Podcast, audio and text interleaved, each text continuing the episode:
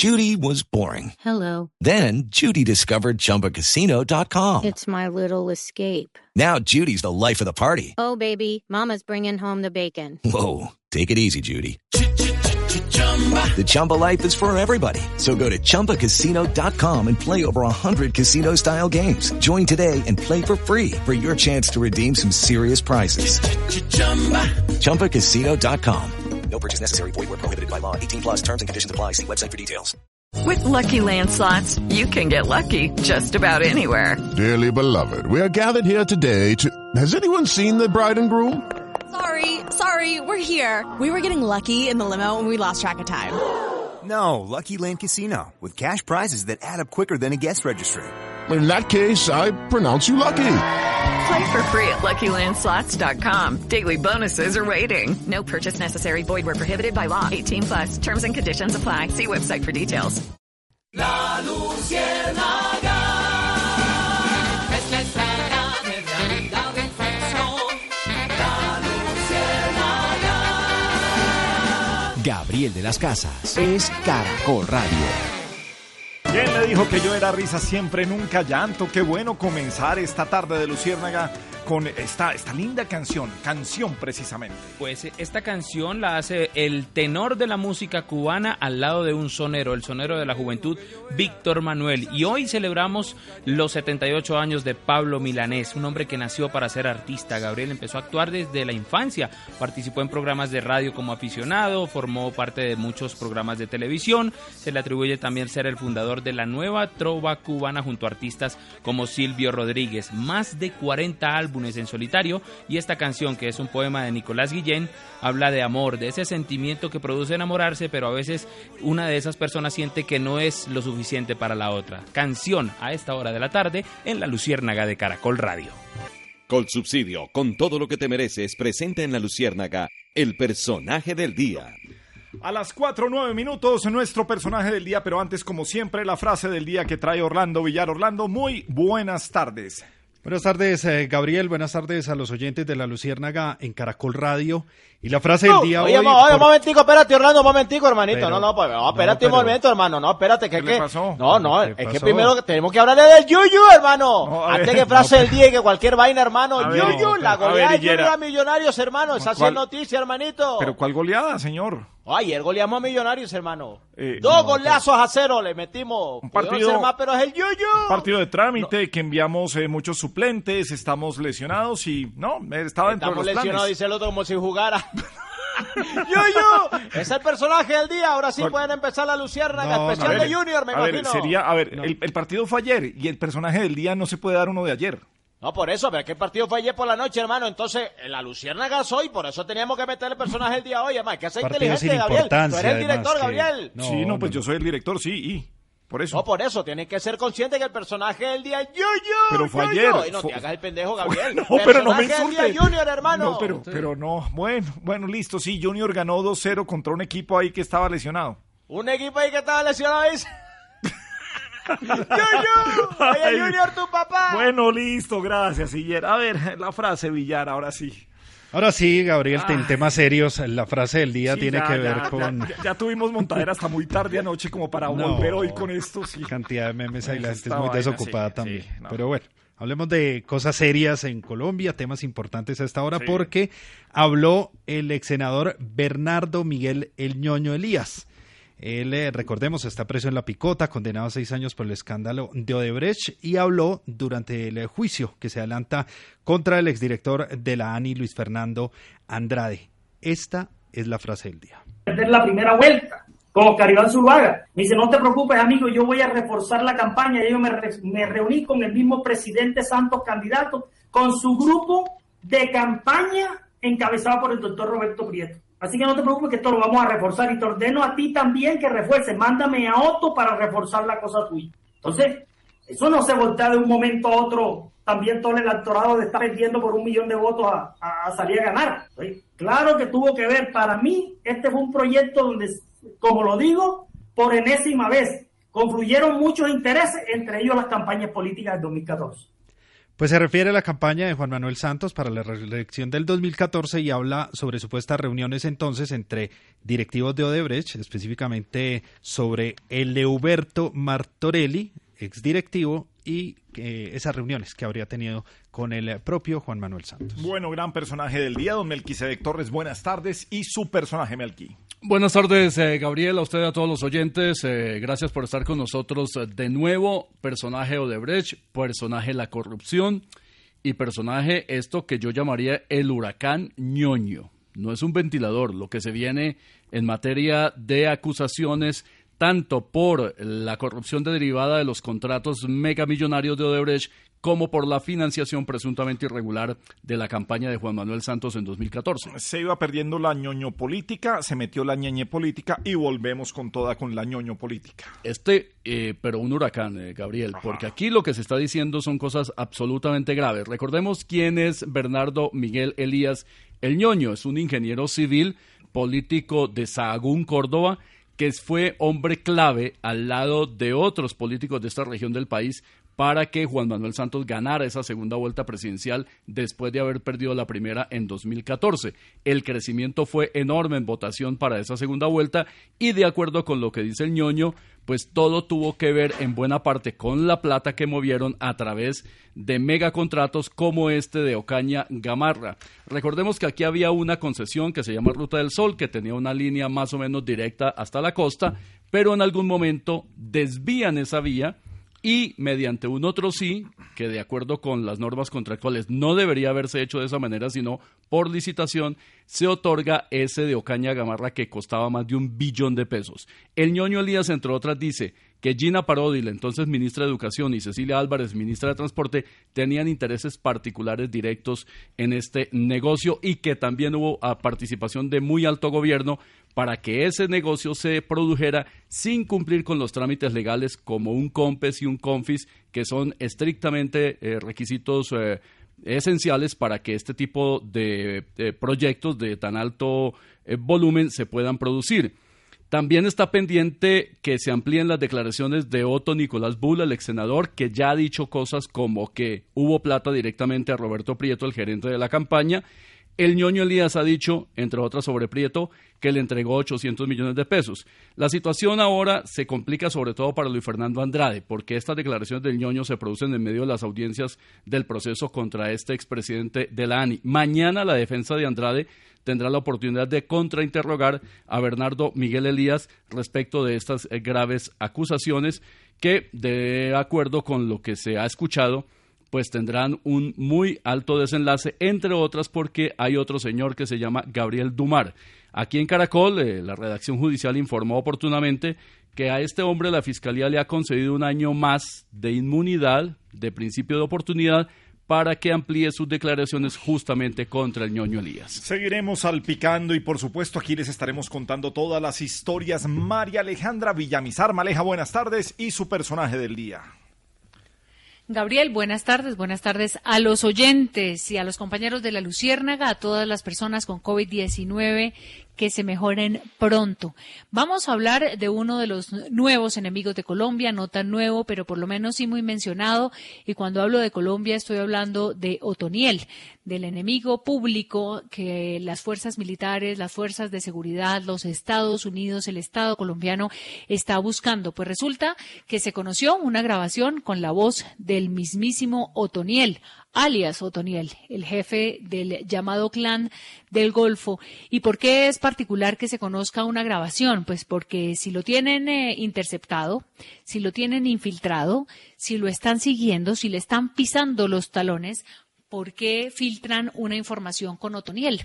Es por lo menos eh, curioso que se empiecen a conocer audios del mismo personaje por el que las autoridades están pidiendo más de 5 millones de dólares en Estados Unidos, dan esa recompensa por este personaje. El Estado colombiano tiene toda la fuerza eh, de su seguridad buscándolo. El presidente Duque anunció ayer, de hecho, la, campaña, la captura de alias Dimax, quien era su mano derecha la semana pasada hubo también otra baja de las personas cercanas, los terratenientes, se llamaba en una época cuando se trataba de narcotraficantes puros y duros, de los narco, de estos cabezas pues de, de grupos narcotraficantes. Pues el mando lo heredó este Otoniel en el 2012, después de la muerte de su hermano Juan de Dios Usuga David, alias Giovanni, su, su historial delictivo inició a los 16 años. Es la información que tienen las autoridades cuando ingresó a la guerrilla del EPL y después formó parte de los paramilitares. Contra Otoniel hay 120 procesos abiertos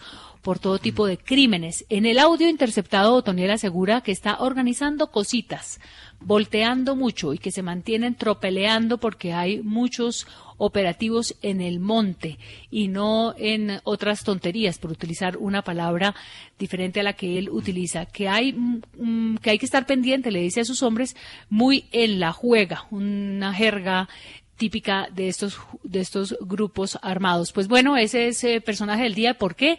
Justamente por lo que decíamos, se están empezando a conocer muchos detalles y seguramente es que lo tienen cerca. Lo más importante para Colombia y para los Estados Unidos es que lo capturen. Duro cuando los eh, personajes del día para empezar programas son alias Otoñoño. Bueno, ahí estamos en Colombia. Cambiamos Colombia. de tema, volvamos con tema de vacunación. Me gusta un trino de Diana Calderón, voy a leerlo. Dice, hemos recibido 26% de un millón que se tenían proyectadas este mes y las primeras 50 mil que llegaron hace una semana no han terminado de aplicarse. Tenemos 7 mil vacunadores para la meta de poner 100 mil dosis diarias. Algo no entiendo yo o el plan no parece eficiente. Mm, Ministro de Salud de, de la Luciérnaga, doctor Ruiz, ¿cómo le va? Buenas tardes. Sí, muy buenas tardes. Bueno, pues eh, parece que antes no teníamos vacunas y teníamos gran plan nacional de vacunación y ahora que tenemos las vacunas, el plan, el tal gran plan de vacunación como que no existe, no se ve. ¿Qué nos puede decir usted? Mire, aunque muchos le dicen al gobierno que chúsele, chúsele, chúsele con las vacunas, nosotros vamos a vacuna lenta pero segura, Ah, o mejor, a paso lento pero seguro. Sí. Pero seguro que nos la pasamos es analizando y analizando, y en eso se nos van los días y las semanas, y apenas rondamos los 50 mil vacunados, pero yo no sé cuál es el afán.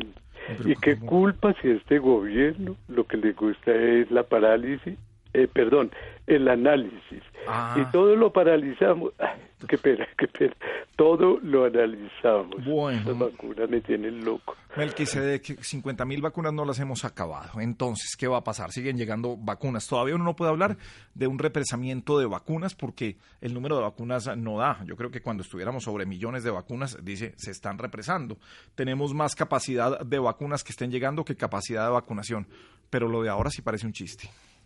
Hey guys, it is Ryan. I'm not sure if you know this about me, but I'm a bit of a fun fanatic when I can. I like to work, but I like fun too. It's a thing. And now the truth is out there. I can tell you about my favorite place to have fun. Chumba Casino. They have hundreds of social casino style games to choose from with new games released each week. You can play for free anytime, anywhere and each day brings a new chance to collect daily bonuses. So join me in the fun. Sign up now at ChumbaCasino.com. No purchase necessary. Group. Void were prohibited by law. See terms and conditions. 18 plus. With Lucky Land slots, you can get lucky just about anywhere. Dearly beloved, we are gathered here today to. Has anyone seen the bride and groom? Sorry, sorry, we're here. We were getting lucky in the limo and we lost track of time. No, Lucky Land Casino, with cash prizes that add up quicker than a guest registry. In that case, I pronounce you lucky. Play for free at LuckyLandSlots.com. Daily bonuses are waiting. No purchase necessary. Void were prohibited by law. 18 plus. Terms and conditions apply. See website for details. La preocupación, Gabriel, más allá de si es represamiento o no en este momento, es qué pasará cuando lleguen 500 mil o un millón, como nos están diciendo desde hace varias semanas, que será en el mes de marzo. El gobierno dijo desde diciembre pasado, el ministro, el presidente, que había cerca de 8 mil vacunadores listos, dispuestos. Se hizo una capacitación, convocaron una cantidad de gente y hay una infraestructura, una logística, las CPS, las IPS, las secretarías de salud, etcétera. Sin embargo, la lentitud es desesperante, sobre todo porque estamos hablando de vidas que se van a salvar de manera directa. Cada vacuna es una vida que se está salvando en teoría, por supuesto dependiendo de la gravedad que tenga cada persona, pero ya se ha dicho por parte de los científicos y los análisis en cada laboratorio que la efectividad es muy alta de estas vacunas, de manera que es hora de afanar, es hora de empujar, es hora de que el gobierno diga ¿Tengo o no tengo la capacidad? ¿Quién responde? Son los alcaldes. Los alcaldes pidieron en algún momento que ellos lo hicieran de manera directa y se dijo que no, que las EPS, que las IPS. La, preocupación es más grande cada vez que tengamos un bloque de estos como el que llegó anoche de Pfizer. Ya no es tan noticia que llegue. La noticia es en qué momento las van a aplicar. Hombre, y uno pensaría que un gran plan eh, nacional de, de, vacunación debe tener como un comando central en donde haya información en línea, en donde haya conexiones con las EPS, con las IPS, con los lugares en donde están vacunando, en donde se revisen las planillas y en línea uno pueda ver quién se está colando o quién está saltando o alterando los órdenes de planillas, Villar. Sí, Gabriel, fue la gran promesa que se hizo desde un principio y era que se actualizarían las bases de datos y que toda la información eh, se iba a centralizar, que se iba a unificar con las EPS, las IPS, las Secretarías de Salud. El eh, Gobierno Nacional entonces dispondría además de todo el sistema necesario para que las diferentes eh, entes y organismos de control, como la Contraloría y la Procuraduría, pues estuvieran haciendo esa verificación en tiempo real. Lo escuchábamos el lunes, todavía estaban esperando una información no. desde la Secretaría de Salud de Bogotá. Es absurdo que cuando ya arrancó el Plan Nacional de Vacunación y llevamos meses en un plan de vacunación, pues todavía estén requiriendo información a los entes territoriales. Ese ejercicio se sabía, Gabriel, se sabía que iban a ser los mayores de 80 años, se sabía que se iba a priorizar al personal de la salud, se suponía que esas bases de datos iban a estar actualizadas cuando iniciara y cuando llegara la primera vacuna a Colombia. Y lo que nos confirman en este momento, Gabriel, es que a hoy todavía están haciendo los organismos de control las verificaciones en las planillas no. físicas, en las IPS, porque aún no cuentan con la información disponible en los sistemas. Maleja nuestro Plan Nacional de Vacunación. Mm, todo tiene que ver con lo mismo y es el origen, el origen de la precariedad del Estado. Nosotros no tenemos un Estado que llegue a todo el territorio nacional. El Estado no eh, se caracteriza y no hemos podido construir un Estado para la periferia, no hemos podido construir un Estado-nación que nos permita realmente ser efectivos en la aplicación de las políticas públicas. Eh, si abre la llave en Buenaventura no sale agua. Si uno sale a Tumaco, ni qué decir. Todavía no tenemos cómo cubrir la precariedad de los servicios públicos en el Chocó. Entonces, que de la noche a la mañana pidamos la efectividad del Estado para un plan masivo de vacunación, como en su momento significó el, la atención masiva para el COVID en todos los rincones del país, cuando sabíamos que no había UCI en una cantidad de municipios y corregimientos de este país, pues es muy difícil que de la noche a la mañana aparezca. El Estado y el gobierno pueden hacer un esfuerzo, pero es que esto es un proceso, eh, un, pro, un, problema, digamos, de, de, más atrás y un, y un proceso muy dispendioso para que sea efectivo aún en los países más organizados. Creo que tenemos que ser, eh, por tanto, ser consecuentes y la expectativa tiene que ser la que es. El gobierno debería ser más realista y decirle a la gente la verdad. No podemos hacer un plan de, de vacunación masivo. Vamos a tener que ir a nuestro ritmo y reconocer en dónde estamos parados. Pues a esto hay que pegarle definitivamente un revolcón. A vacunar. ¡Ajua! ¡Ajua! Pero hagan algo. Dicen que va muy lenta hoy la vacunación. Con unas pocas dosis vemos revolución. Antes no había vacuna y había disposición. Y ahora que hay vacuna no hay preparación. Ay mamá, yo no sé qué pasó. Ay mamá, muy preocupado estoy. Lento acá para la implementación y estaban preparados con anticipación. ¿Cómo no? A vacunar. Somos como el cangrejo echando para atrás. Del primer lote tienen muchas sin aplicar. Esperamos que avancen con más velocidad. Las planillas parecen libros de preescolar. Ay, mamá, yo no sé qué pasó. Ay, mamá, muy preocupado estoy. Lento acá, para la implementación. los cogieron teniendo abajo el pantalón. La luciérnaga.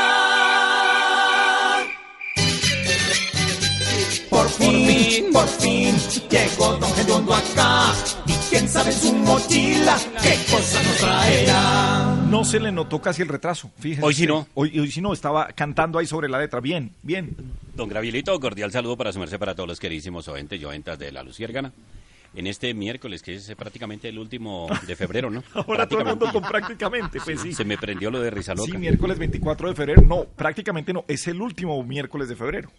Ay, don Geralito, quién sabe, porque cómo están las cosas. Iban, a estas alturas ya iban seguramente, ¿qué? Supuestamente 3 millones de vacunados. Y vea, no llevamos ni 50 mil. Bueno. No, eso, las cosas cambian mucho. ¿Sabe qué deberían hacer, don Geralito, el gobierno? Sí. Cuando lleguen todas las vacunas, a cada uno darle su vacuna y mire a ver cómo se la aplica y listo. Que le llegara con el recibo de la luz o algo así. Eso sí, con, con la tarjeta del Cisben alguna Con el crédito ¿no? Codensa, de una vez. Eso.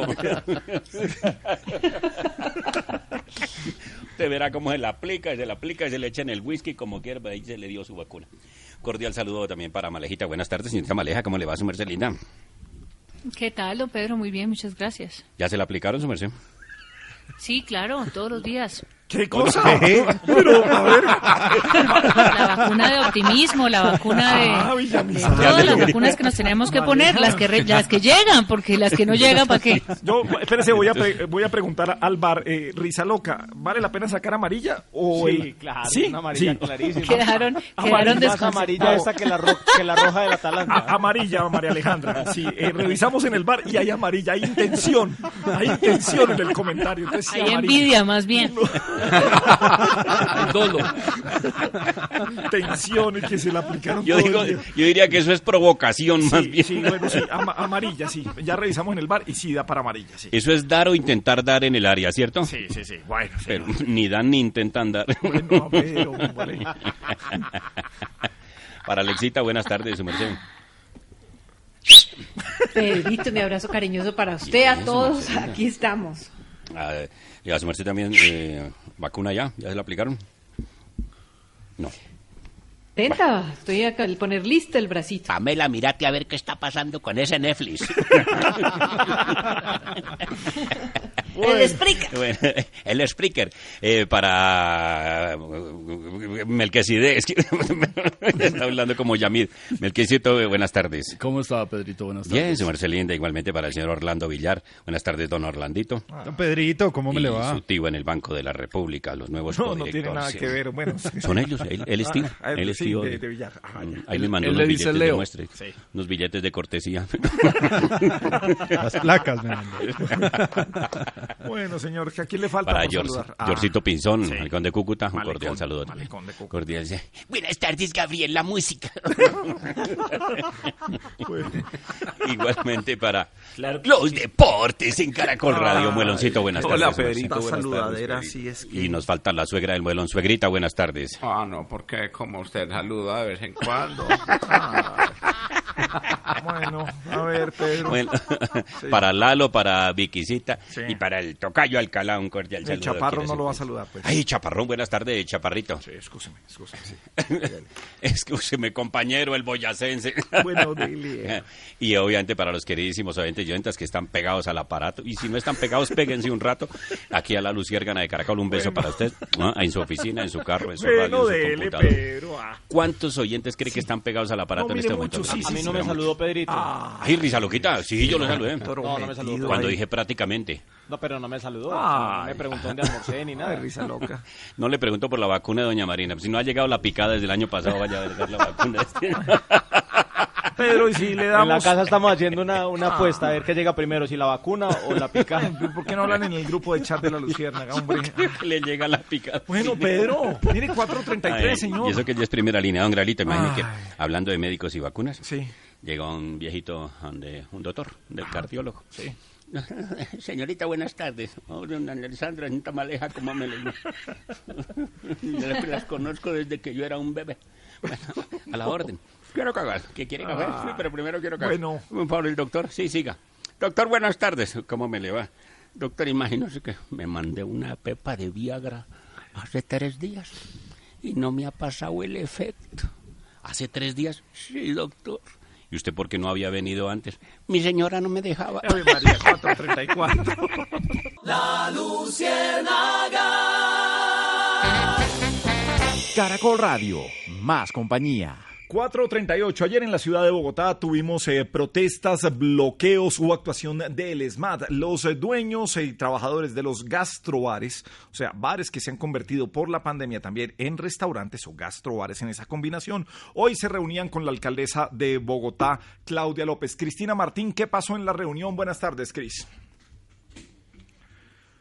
¿Qué tal, Gabriel? Muy buenas tardes. Bueno, le cuento que las conclusiones que salieron de esta reunión es que por ahora no van a abrir los gastrobares, ni los bares, ni las discotecas, pero sí, según el secretario de Gobierno Luis Ernesto Gómez, tendrá descuentos en el ICA. Estos lugares tendrán apoyo con la estrategia de microempresa local y además tendrán un subsidio a la, a la nómina de cuatro trabajadores por seis meses que da entre 22 a 23 millones de pesos, según el secretario de Gobierno. Por otro lado, trabajarán en una propuesta conjunta de piloto para bares en la ciudad. Esta propuesta pues ya será ajustada por los gremios, la Secretaría de Desarrollo Económico, los representantes y también pues la Secretaría Distrital de Gobierno. Por otro lado, trabajarán en la evaluación sobre los costos epidemiológicos que tendría para Bogotá que los bares funcionen pues como ya se venían funcionando anteriormente de la pandemia, como bares, como discotecas, como de rumba. Ya pues están mirando a mediano plazo pues su apertura, pero para saber cuáles pueden abrir, dónde pueden abrir y cómo lo van a hacer. Entonces ya lo tienen como, como en el radar eh, para poderlos abrir, pero pues ya en un corto plazo. Eh, todas estas propuestas las estarán mirando pues por esta semana y la próxima semana se volverán a reunir con el distrito para ya saber cuál sería entonces esa nueva propuesta de una apertura cercana de los bares. Perfecto, Cristina, muchísimas gracias. Entonces, cerrados, por lo menos en Bogotá, bares, gastrobares, discotecas, eh, por el momento. A las 4.40, adelantemos el reloj. Llegamos a Lora 20 con Diana Calderón. Soy Diana Calderón, no me llamo Bransen, Dayanira, Blanca Yorladis, Betsy Marjorie. Un saludo para los oyentes que luego de oírnos observarán vía streaming las principales Fashion and Glamour Fairs, ferias de moda y glamour que se originarán desde Philadelphia, Detroit, Birmingham, Ohio, Arkansas y esperen un informe bien elegantirri con Yarid Naisei sobre el mercado de las chucherías en San Victorino. Promocionando, remandando todas cinco mil, agáchese y lleve Bueno, la pantimedia, el estampado de la tigresa peruana de Oriente, lleve el jean, levanta cola, agáchese, lleve el brasier, el calzón inflable, promocionando, rema... Me niego a seguir. No, tranquilo. No soy esta. No, sí. No soy. No, nunca. El tema de hoy, ¿quiénes deberían hablarnos clarito, clarito? Los panelistas podrían ser otros, ninguno más que estos. Yamida Mata, Antonio Navarro, Buenas tardes. la senadora María del Rosario Guerra. Sí, lo que pasa es que te- aquí estamos listos. Y Juan Fernando Cristo. Listos ¿Cómo están? Un abrazo para todos.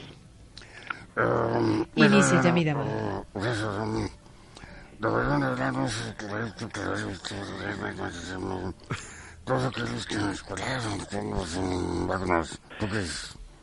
No, no, no, no, no, no, no, no, no, no te buena, Yamil, bueno, es mejor usted sea clarito. De verdad, los que tienen que hablar son unos funcionarios del gobierno que a la hora de poner batunas no tenían nada listo, no tenían nada, y tú estás. Escúchame, escúchame, Navarro. Claro. A ti te falta mucho, pero clarito conmigo. No, lo que pasa es que yo sí te digo una cosa. Habla María del Rosario Guerra. No, yo te quiero decir una cosa. Los opositores y nosotros los furibistas quienes deberíamos hablarle clarito para que sepan que nos expliquen por qué no entienden que está en nuestra finca. Nosotros y el nuestro Santiago Uribe es el que tu cuyu, cuyu, cuyu. Eh, a ver, mire, cagas vemos, corazones no sabemos, señores. Quienes deben hablarnos claros son los que del gobierno se quieren cagar a los opositores. Sí, si uno se descuida, se lo cargan para otros lados. En serio, eso sí puede que sea No, así. mire, señor Cristo, yo sí le voy a decir una cosa, señor Cristo. Yo le creo que cuyu, porque tú no, usted no sabe lo que está diciendo, señor No, Cristo. no, yo no comprendo a María del Rosario, me tiene loco. No, Yo no entiendo nada de esas cosas, de verdad. Ustedes son los que están locos porque ustedes es fácil que me puedan entender. No, no, ustedes no saben, a ustedes no se entiende. Hasta aquí, Lulu, ciérreme este enredo, esta jeringonza. Todos los oyentes habrán entendido algo. Hasta aquí, Lora 20.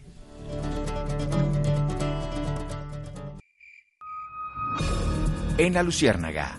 Es en serio. Es en serio, a esta hora se reúne el Centro Democrático, reunión de bancada, entre otros temas a tratar el tema de falsos positivos, agenda legislativa, debate de control político a la JEP para que se sepa toda la verdad. Pero hay otro que interesa mucho y por supuesto le interesa a Jennifer Arias, Enrique Cabrales y Eduard Rodríguez, el de la presidencia de la Cámara de Representantes. ¿Será que se van por unanimidad, lo someten a votación? Vamos a ver qué pasa, porque se está moviendo mucho las intenciones de todos de llegar a la Cámara de Representantes. Es en serio. Es en serio que se han incrementado las amenazas a los testigos en los procesos por falsos positivos o ejecuciones extrajudiciales que están aportando verdad ante la Justicia Especial para la Paz. Hoy se conoció un informe en el que la Justicia Especial para la Paz, la JEP, ha pedido aumentar la seguridad, por lo menos activar 20 esquemas de protección ante el incremento de las amenazas. Algunos militares están siendo seguidos y, y han eh, contactado a sus familiares para intimidarlos en el proceso de verdad que adelanta este Tribunal Especial para la Paz. Sabemos que para el Estado colombiano este es un tema muy delicado, que para la institucionalidad, pero además históricamente para aportar la verdad de esa eh, práctica macabra que hizo pasar por guerrilleros a jóvenes inocentes. Esta situación de amenaza hace ver la profundidad de esa verdad y por tanto es importante que tengan toda la protección y las garantías para poder seguir profundizando en una verdad que no solamente puede avergonzar a los militares, sino salvar la dignidad de la Step into the world of power, loyalty and luck. I'm gonna make him an offer he can't refuse. With family, cannolis and spins mean everything. Now, you wanna get mixed up in the family business. Introducing The Godfather at ChumbaCasino.com. Test your luck in the shadowy world of The Godfather slot. Someday, I will call upon you to do a service for me. Play The Godfather now at ChumbaCasino.com. Welcome to the family. VGW Group. No purchase necessary. Void where prohibited by law. See terms and conditions. 18 plus. Lucky Land Casino asking people what's the weirdest place you've gotten lucky? Lucky? In line at the deli, I guess? Aha, in my dentist's office. More than once, actually. Do I have to say? Yes, you do. In the car before my kids' PTA meeting. Really? Yes. Excuse me, what's the weirdest place you've gotten lucky? I never win and tell. Well, there you have it. You can get lucky anywhere playing at LuckyLandSlots.com. Play for free right now. Are you feeling lucky? No purchase necessary. Void where prohibited by law. 18 plus. Terms and conditions apply. See website for details. institución. Esto es en serio. Es en serio que la vicepresidenta Marta Lucía Ramírez está impulsando para su reemplazo, según nos cuentan a la ministra de Transporte Ángela María Orozco, para que asuma el cargo luego de su renuncia para participar en las presidenciales del 2022. Sin embargo, el Partido Conservador no se siente representado con la ministra Orozco. Ella misma ha dicho que no es militante de esa colectividad y por esto le pedirán al presidente Iván Duque que considere a alguien de origen del partido. Eh, los conservadores tampoco se han quedado quietos esperando a Marta Lucía Ramírez. Hoy avanzó la elección de su candidato propio a la presidencia. En la casa de Noemí Sanín, sobre las 10 de la mañana, se dio un encuentro con Juan Carlos Echeverry, Mauricio Cárdenas, David Barguil, Efraín Cepeda, Juan Carlos Pinzón, en calidad de precandidatos. Estuvo el presidente del partido Omar Yepes y el eh, doctor Carlos Holguín. Esto, dicen ellos, eh, permitirá definir entonces la hoja de ruta. Están abiertos a escuchar diferentes alternativas, la agenda programática, los temas que les preocupan a los colombianos y estarán en los próximos días reuniéndose nuevamente para hablar del mecanismo para definir el candidato único. Es en serio. Esta es una primicia de la Luciérnaga. Mañana Colombia podría lograr el cargo más importante de la aviación mundial, la Secretaría General de la OASI, Organización de Aviación Civil Internacional, una agencia de Naciones Unidas creada en 1944 y que tiene 193 países miembros. El candidato colombiano es el actual director de la Aerocivil, Juan Carlos Salazar, quien obtuvo en la primera ronda de votación el primer lugar con 17 apoyos, seguido del candidato mexicano con 11 y el de Brasil con 4. Mañana se votará solo entre Salazar y el mexicano. Quien alcance 19 votos será el nuevo secretario general para un periodo de tres años que comienza en agosto próximo. La OASI es un organismo mundial equivalente a la OMS o a otros de Naciones Unidas, cuya misión es estudiar los problemas de la aviación civil internacional y promover los reglamentos y normas únicos en la aeronáutica mundial. Juan Carlos Salazar, el candidato colombiano, es abogado con dos especializaciones y dos maestrías, una en Derecho Aeronáutico y Espacial de la Universidad McGill de Canadá y otro en Administración Pública de Harvard. Tiene más de 23 años de experiencia en el sector aeronáutico y amplio conocimiento de la industria aérea. En La Luciérnaga es en serio. Mezcla extraña de realidad y ficción. La Luciérnaga. Caracol Radio, más compañía.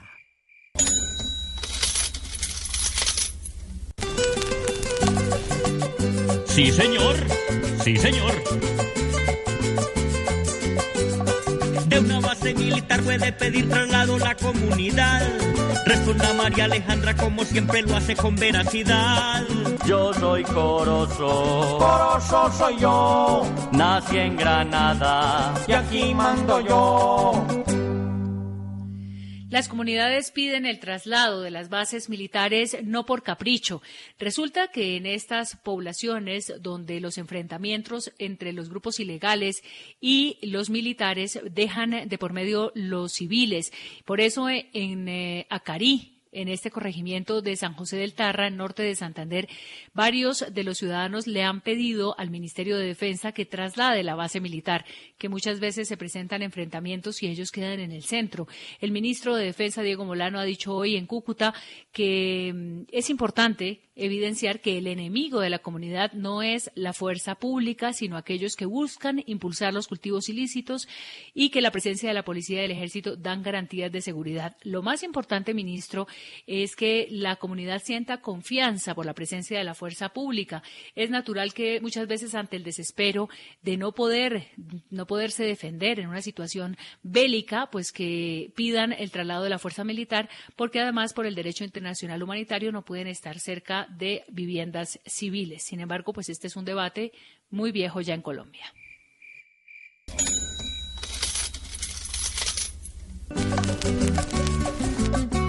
¡Jupa, jupa!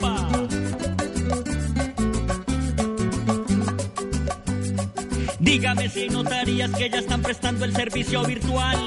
Espero que usted, Milquiades, soy muy contundente, me hable muy real. Si creyó que había acabado, aún no he comenzado, deje de acosar. A ver, sea contundente, no tan abejorro que le quito el forro y le echo aguasal con bastante limón, con ají pajarito, también mertiolate. ¡Ah! Yo soy Corozo. Corozo soy yo.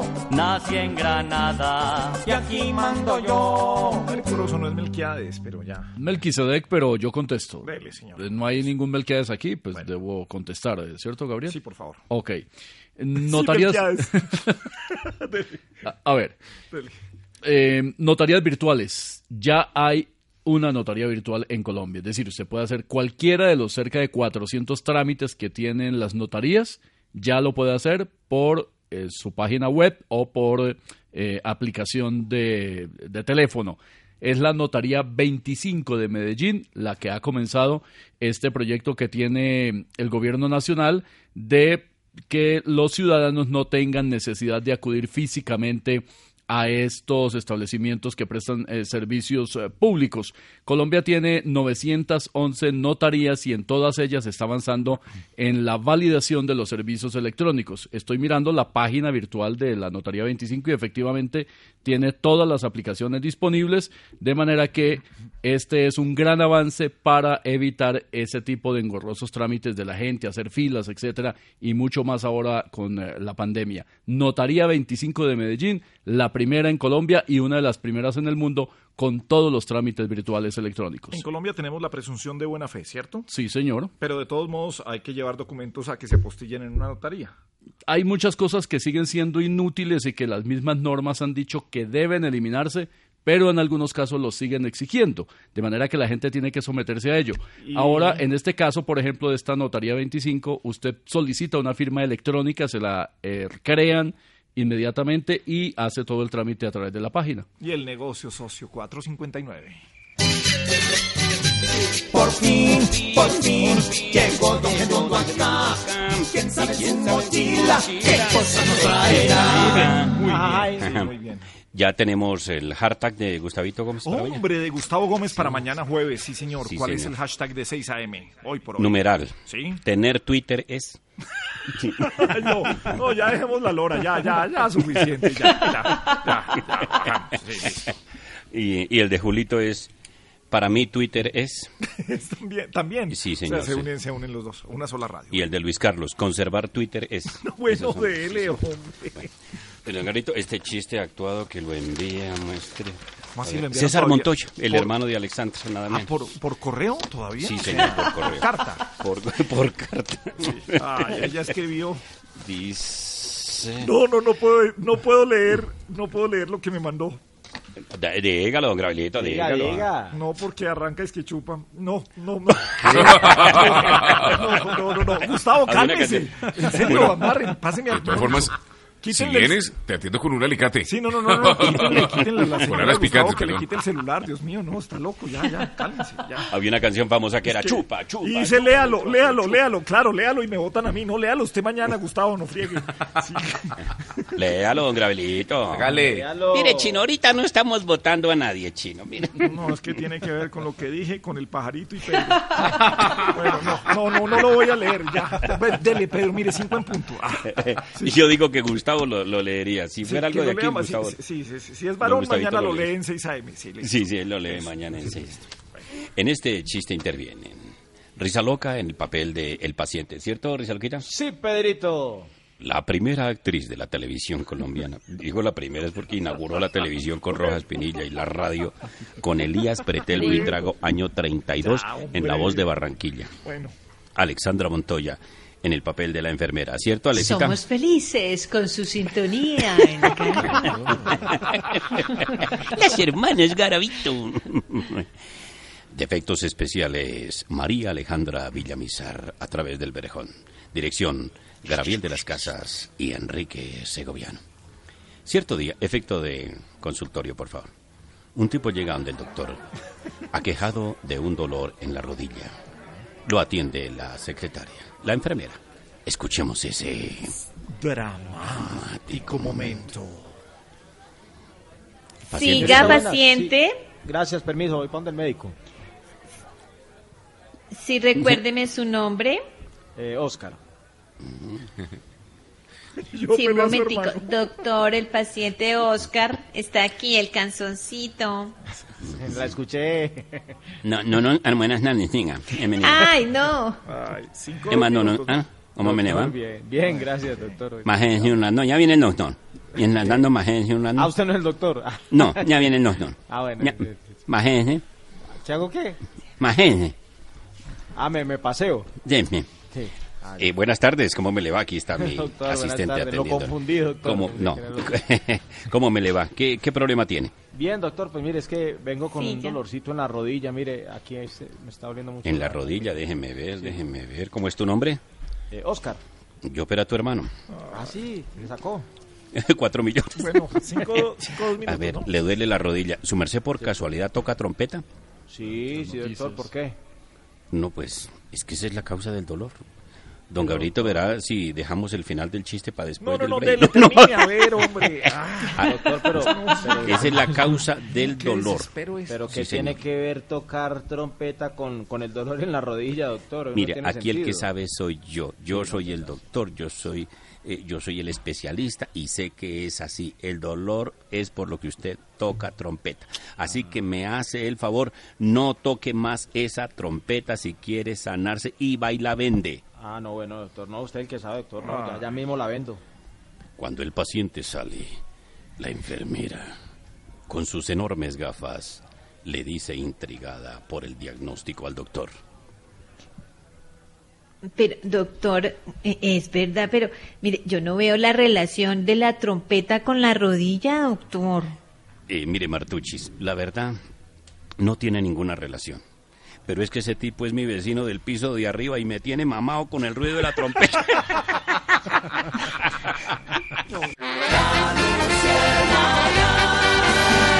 Gabriel de las Casas es Caracol Radio. 5, 11 minutos en la Luciérnaga. Con Maná nos vamos, don George Pinzón. Fer y Alex, Gabriel, Alex el Animal González, así es conocido este gran baterista, de padre colombiano y de madre cubana. De los, desde los tres años ya empezaba a mostrar esas inclinaciones musicales, golpeaba cajas de cartón, hasta que su maestra en kinder le regaló su primera batería. La llegada a Maná se da gracias a un clasificado que el padrastro de Alex vio, le pasó, llamaron, contestó Fer, en ese momento la agrupación se llamaba Sombrero Verde, fue el último en audicionar y quedó. No fue, no fue fácil su acople con el resto del grupo, pero siempre fue motivado por Fer a que no desistiera. Desistieron sí de la idea de llamarse Sombrero Verde y en el año 87 cambiaron a Maná. Esta canción es de cinco años después, año 1992, de pies a cabeza.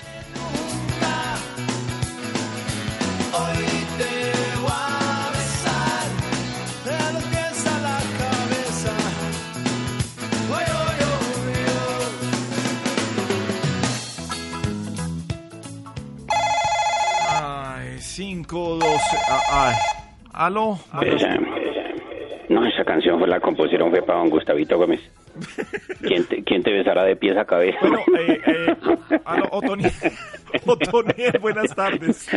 Imagine cómo era que hasta Maná se daba cuenta de esa vaina. que- A ver, no, señor, no vamos a permitir que irrespete a nuestros compañeros de Caracol. Imagina Y ya que no se ría de esa manera. Gustavo, respeto. Dice de pies a cabeza, empiezan en los pies. Y cuando van en el ombligo, no, yo que voy a llegar a eso, olvídese. Respete a tu Señor, él no es tan cabezón como usted dice. Hoy te voy a besar de los pies a la... No, es solamente los pies. Y ya no se ría que después no vaya a no decir que, estoy- que en 6 AM que usted trabaja, que no sé qué cosa. Bueno, ya. No, es que risa loca me va a reír a mí. estoy callado. La risa de Oscar. Pies y subiendo hasta la cabeza. ¿Cómo no? Lógrelo, lógrelo. Esos de maná son dañados con Gustavito, Bueno, bro. de- ay, hombre, respeto. Ese debería ser el tema de presentación de 6 AM. Bueno, no más, señor, no, no, no, en serio. Para, para, para- no, no entiendo para qué llama usted a insultarnos. Y hay otro que llama cabeza de hacha. Me voy a salto mi vida. Pero no. Bueno, don Guerrito, buenas Ay, tardes. sí, buenas tardes, ya. Hace ya. rato su merced no se pega su bajadita aquí. No, hombre, he estado ocupado, no hemos podido Y pasar. nosotros sí. esperándolo aquí en la portería para que usted caiga de trompa aquí, un gravelito, tanto que le fascina bajar. Hace rato no se pega su pasadita. Bueno, señor, No listo. descuide el material, don Greto. No, listo. A ver, ¿Va a bajar Otoniel. esta noche o qué? Otoniel, ¿en qué podemos servirle? No, pues aquí le tengo su paquetico y su paquete mayor también. Está interrumpiendo el programa, a ver. Ay, qué pena, de verdad que su merced se molesta con eso. Villar, a ver. No, pues ¿con qué? Piensa uno, ¿con qué? ¿Será que Gustavo se molesta con la cabeza cuando no le jode Bueno, que lo a la ver, cabeza? Otoniel, Otoniel, Otoniel, nomás, en serio, en, serio. Oiga, llame, a don otro Gustavito. aparta- llame a otro apartamento. No, pues imagínate, me contesta Luis Carlos, yo prefiero seguir hablando con usted. Bueno, bueno. don Negrito, Sí. que es por se accidentó don Tiger Woods. Tiger Woods, sí, el golfista. Sí. Aprendió, imagínate, apre- aprendió a meter una bola en un hueco chiquitico y no aprendió a meter un, a meter un carro en un parqueadero. No, señor, no tuvo un accidente. No, sí. pero ojalá Dios quiera que todo vaya bien, pero Pilar, porque se están accidentando los buenos golfistas. Su merced no se preocupe.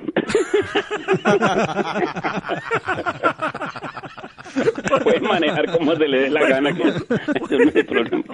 Oiga.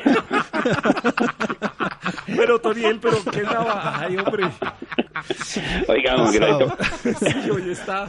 Está pasado, sí. a este año hay que decirle Gabriel de las Casas. ¿Qué? ¿Qué hijo de madre tan pesado, en serio? Dele, a ver, hombre, a ver. Yo esta mañana me puse a hacerme una pregunta. Pues a veces me la hago por la mañana, a veces me la hago por la noche, don sí. Hay una, una pregunta que a uno siempre le, le circula en la cabeza. ¿A su merced no le pasa, don Gralito? ¿Qué? No, Hacerse una pregunta. ¿A su merced más o menos a qué hora se hace la pregunta? Pues, la mañana, en la noche. No, temprano. Oye, a 6 AM uno se pregunta, hey, ¿qué temas podemos eh, tratar hoy en el programa? ¿Qué está Su pasando ahí? te imaginas que yo me la estaba haciendo esta mañana preguntándome. ¿Qué tal donde las de la luciérnaga fueran del otro sexo que son, por ejemplo? Gabriel sería Gabriela. Sí, Alexandra sería Alexandro. sí. Y Oscar Darío daría. Bueno, sí. y, y si eso es como, si eso es como Oscar, ¿cómo sería como Daría? No, no, no, no. Bueno. Mm, me cuentan que un amigo de Risa Loca también es amante del golf. Ah, no me diga. Y anda con unas golfas. Oiga, pero, pero hablando en serio, don Granito, ¿qué año tan raro? A ver. Mire, van dos meses, ¿cierto? Sí. Y Polilla no se ha casado. Uno, sí. sí. A Corozo no lo han operado. No, dos. Y Risa Loca no ha embarazado a nadie. Bueno, no, qué año tan duro. tan Adiós, eh, duro. Otoniel, adiós, 516. La Luciérnaga. Universidad del Magdalena, aún más incluyente e innovadora, presenta en la Luciérnaga Seguimos construyendo. María Alejandra, seguimos construyendo. Hey guys, it is Ryan. I'm not sure if you know this about me, but I'm a bit of a fun fanatic when I can. I like to work, but I like fun too. It's a thing. And now the truth is out there. I can tell you about my favorite place to have fun. Chumba Casino. They have hundreds of social casino style games to choose from with new games released each week. You can play for free anytime, anywhere. And each day brings a new chance to collect daily bonuses. So join me in the fun. Sign up now at ChumbaCasino.com. No purchase necessary. Group. Void were prohibited by law. See terms and conditions. 18 plus. En Sherwin Williams somos tu compa, tu pana, tu socio, pero sobre todo somos tu aliado, con más de 6.000 representantes para atenderte en tu idioma y beneficios para contratistas que encontrarás en aliadopro.com. En Sherwin Williams somos el aliado del PRO. Seguimos construyendo la relación o la importancia que va a tener eh, eh, la discusión alrededor de los derechos humanos en la administración de eh, Joe Biden. Recordemos qué pasó en la administración del expresidente Donald Trump. Retiró a los Estados Unidos del Consejo de Derechos Humanos en junio del 2018, calificándolo de un pobre defensor de los derechos humanos y un ejercicio de hipocresía. El secretario de Estado, Anthony Blinken, ahora hizo una petición en un mensaje que grabó en video y se lo envió al organismo, sugiriendo la destitución de otras naciones, diciendo que aquellos con los peores antecedentes en derechos humanos no deberían ser miembros del mensaje. Pues este momento de Estados Unidos para poner el dedo en la, ga- en la llaga de la democracia y de los derechos humanos en la construcción de la política exterior pretende construir el futuro, un nuevo futuro, como ha dicho el presidente Biden, porque Estados Unidos en organismos multilaterales está de regreso. Bueno, construyendo Melquisedec. Se acaba de publicar, eh, Gabriel, el eh, ranking de los 100 mejores colegios por materias en Colombia. A ver. Es una clasificación que hace Sapiens Research. Se destacan las materias de inglés, lectura, matemáticas sociales y ciencias. El mejor eh, colegio en eh, ciencias es el bilingüe Diana OS de Cali.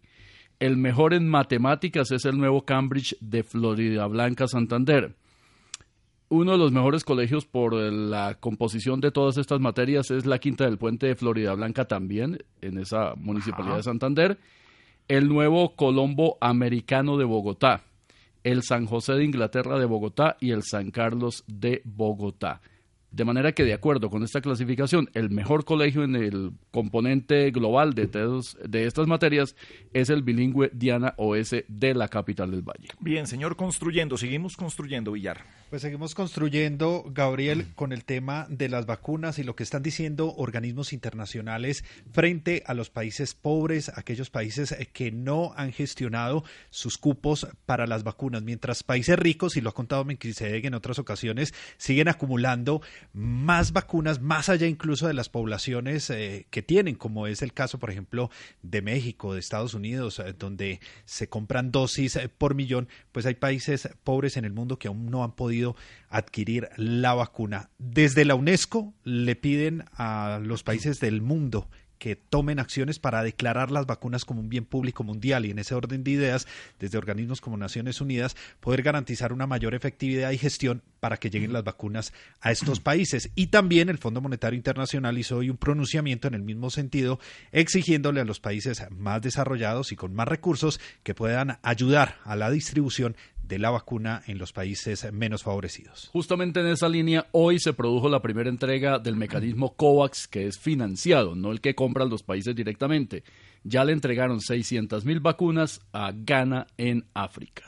Bueno, hombre, y seguimos construyendo un saludo también y saludamos a la organización Ardila Lule. Ayer hablábamos de Juan Lozano como nuevo consejero general de medios, pues hoy se anuncia que Claudia Gurizati ha sido designada como vicepresidente general de medios de la organización Ardila Lule. A la Guri, a Claudia, un abrazo muy grande y felicitaciones por estos logros. 522 en La Luciérnaga, en Caracol Radio.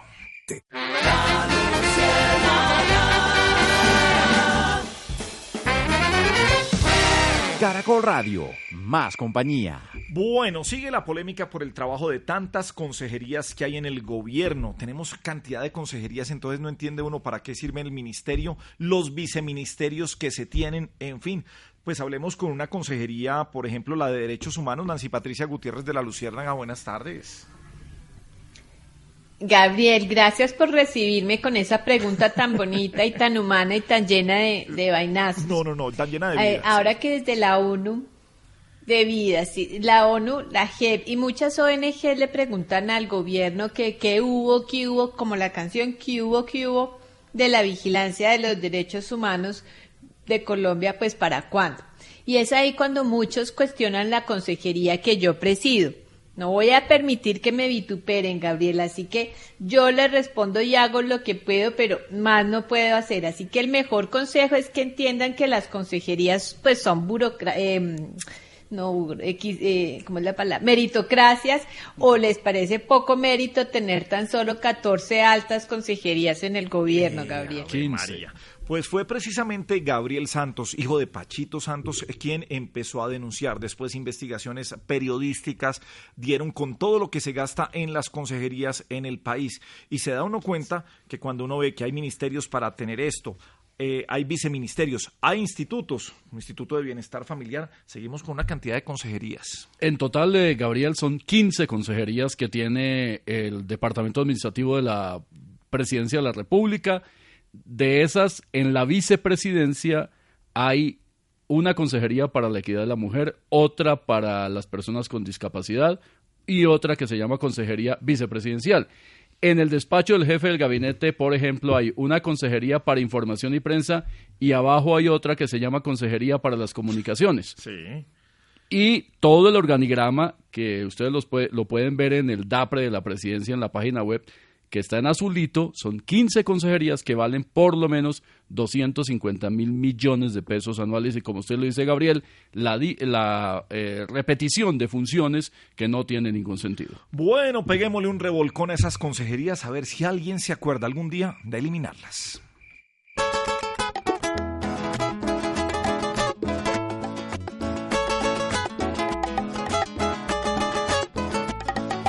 No, no, no, no, no, que va. No, no, no, no, no, que va. No, no, no, no, no, que va, que va, que va, que va, que va. No, no, no, no, no, que va.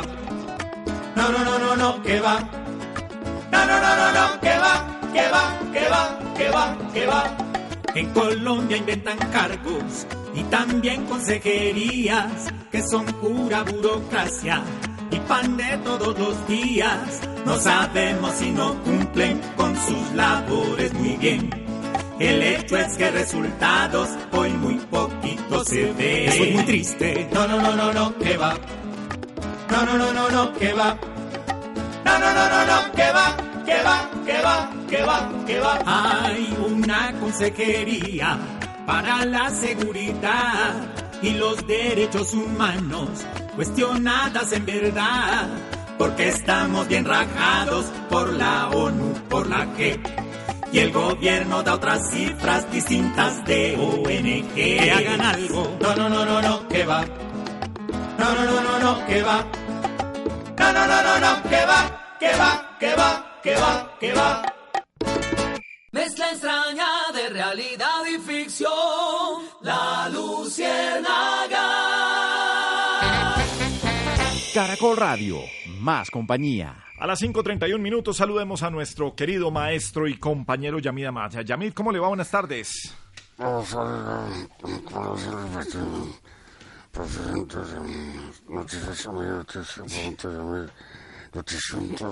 Sí, estuvimos, fu- fuimos a Unicentro, sí señor, sí. Muy bien señor, ¿cómo va todo maestro Ahogar gordos el domingo. Sí, el domingo podemos ir, sí, sí, sí, sí, a potear. Pues sí, es que cuando uno llega al green, ahí potea. Sí, señor. Sí. Es que risa loca. Esa putea más que nosotros. Él potea bien, risa loca, sí. sí. Bueno. Eh, María Alejandra. Alejandra, nos Yamil, ¿qué pregunta, tal? María. Maleja, ¿cómo estás? Muy bien, Yamil, ¿qué tal? María, Mucho frío, ¿no? En los años 60, 70. Sí, maestro, sí, los 60. Recuerdo mucho que en los Ptolemaida. En Ptolemaida, sí, en el La Caguán. guerra de los mil días. No, tampoco. Hay fotos. No, bueno, maestro Yamil, ¿en qué podemos servirle? Sí. Una pregunta para María María Alejandra. María, te pregunto Sí, con qué... Cuénteme. ¿Qué sabes? No, no, pues, que- tú, para los hoteles, ¿tú qué sabes? que el ICETEX es una de las entidades más queridas por los colombianos. Muchos, miles, han podido estudiar por estos préstamos del ICETEX, pero eh, recordemos que en el año 2019, antes de que nos atrapara la pandemia del COVID-19, había marchas en las calles y una de las demandas principales era el proyecto para reformar la educación. Una de esas demandas tenía que ver con el ICETEX. Así que hay congresistas que están def- de- defendiendo una propuesta que recoja las inquietudes de ese paro nacional y que se genere eh, desde el Congreso de la República, con participación de diferentes bancadas, una comisión de reforma al ICETEX para que las organizaciones y representantes que según ellos no fueron escuchados en esta comisión, eh, dicen los estudiantes, pues tengan ahora un espacio. Congresistas como Antonio Sanguino, León Freddy Muñoz, Wilson Arias, Gustavo Bolívar, María José Pizarro anunciaron que crearán una mesa técnica para llevar esta reforma al Congreso y convertirlo en realidad. Hay una reforma, perdón, hay una urgencia de hacer esta reforma, consideran estos congresistas, Yamid, y pues qué, qué más eh, o qué mejor esperar de este organismo que sea mucho más fácil para los estudiantes acceder y que haya más posibilidad de educación superior en el país. Muchas gracias breve. Sí, Miami. Óigame, Melquisede, ¿cómo estás? Hola, Yamil, buenas tardes. ¿Cómo le ha ido? Te quiero mucho. ¿Cómo estás? Yo le aprecio mucho también, señor. ¿Cómo está tu padre? Mm, Excelente. En sus 80, perfecto, esperando la vacuna. Ah, al vacunaron fue a Corozo. Corozo de la luciérnaga, sí. Sí, porque que tiene efectos adversos en la cara. Bueno, bueno, señor, no, bueno, a ver. A ver si me a- adelante, sí. Sí. Adelante. Me cu- Buenas noches, ministro.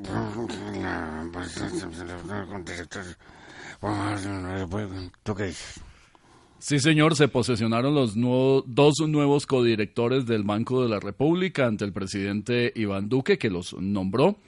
Dice Duque que esta es una nueva generación de economistas que tienen gran sentido patriótico, que es una nueva generación de tecnócratas con una trayectoria que acredita lo que será una vocación permanente de servicio. Palabras de Duque al posesionar a Viviana Taboada y Mauricio Villamizar. Taboada, la hija de la embajadora, exministra Alicia Arango, eh, pues eh, suscitó todas las polémicas habidas y por haber por eh, ese nombramiento en muy buena parte no tanto por ser la hija de la señora Arango, sino porque su trayectoria como economista no encuadra, a juicio de muchos expertos, en ese perfil de alto nivel que se requiere para el cargo más importante que tiene la economía colombiana. Sin embargo, el presidente, por supuesto, pues defiende la designación de estos eh, dos nuevos miembros de la Junta del Banco de la República. Recordemos que Villamizar tiene un eh, perfil mucho más adecuado justamente porque es eh, economista de los Andes, doctorado, maestría en economía de Georgetown, tiene una trayectoria muy importante pese a su juventud y la doctora Taboada tiene también título de economista de los Andes, magíster en Administración Pública y Desarrollo Internacional de Harvard, pero su trayectoria realmente no está enfocada a lo que señalan los expertos debería ser la política monetaria. Independencia les pide el presidente. Sí, señor, así es. Maestro Yamid, muchas gracias. Te quiero mucho. Gracias, te quiero mucho, maestro. Gracias, Yamid. Bueno, eh, yo creo que vamos a tener que abrir una nueva sección. El colado del día. Villar, el colado del día en las vacunas, ¿dónde fue? ¿Quién se coló? El colado del día está en Manizales. Eh. Estamos hablando de un ortopedista que de acuerdo con la investigación que ya adelanta la Personería y la Defensoría del Pueblo, está, pues no corresponde a la primera fila. Recordemos que esa primera fila, hemos dicho, son todas las personas que están en esa primera línea de atención del COVID, los médicos generales y demás. Pues este ortopedista, según lo que está adelantando, esa investigación que están adelantando, eh, no estaba en esa priorización.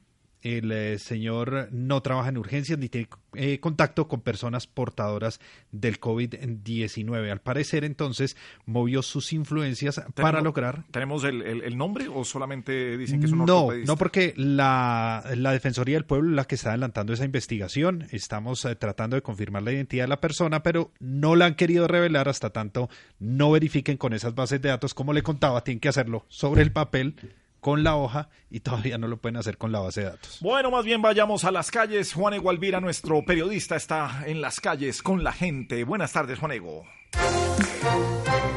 Muy buenas tardes, Gabriel. Un abrazo para ti, para todos los oyentes. Hasta ahora de la Luciérnaga, de Caracol Radio. Nos ven por todo lado, Gabriel. Estamos en todas las redes sociales, por todo lado. Pero vamos, primero que todo, Gabriel, con la frase del día, Gabriel. Díganle a Gabriel que he cambiado 10 veces de modem, pero nada que me mejora el internet. María Alejandra Villamizar. ¿Y cómo le parece? O sea, usted no se ha metido, no se ha metido en las cosas al interior de la, de- de- del programa. No. Eh, no, son simplemente eh, frases, que aparecen en los medios de comunicación, Gabriel. Y adivine dónde estoy, Gabriel. Me vine a ver cómo va la vacunación para los mayores de 80 años. Empecemos por acá con Edward Porras. Edward, Edward, usted acuérdese que también le puedo poner a sonar la campanita si habla mucho, Edward. Edward, Así es, Juanego. Empezó la vacunación. Vecina, ¿qué pasó con mi desayuno? Eh, Juanego era que me estaba preguntando, bueno.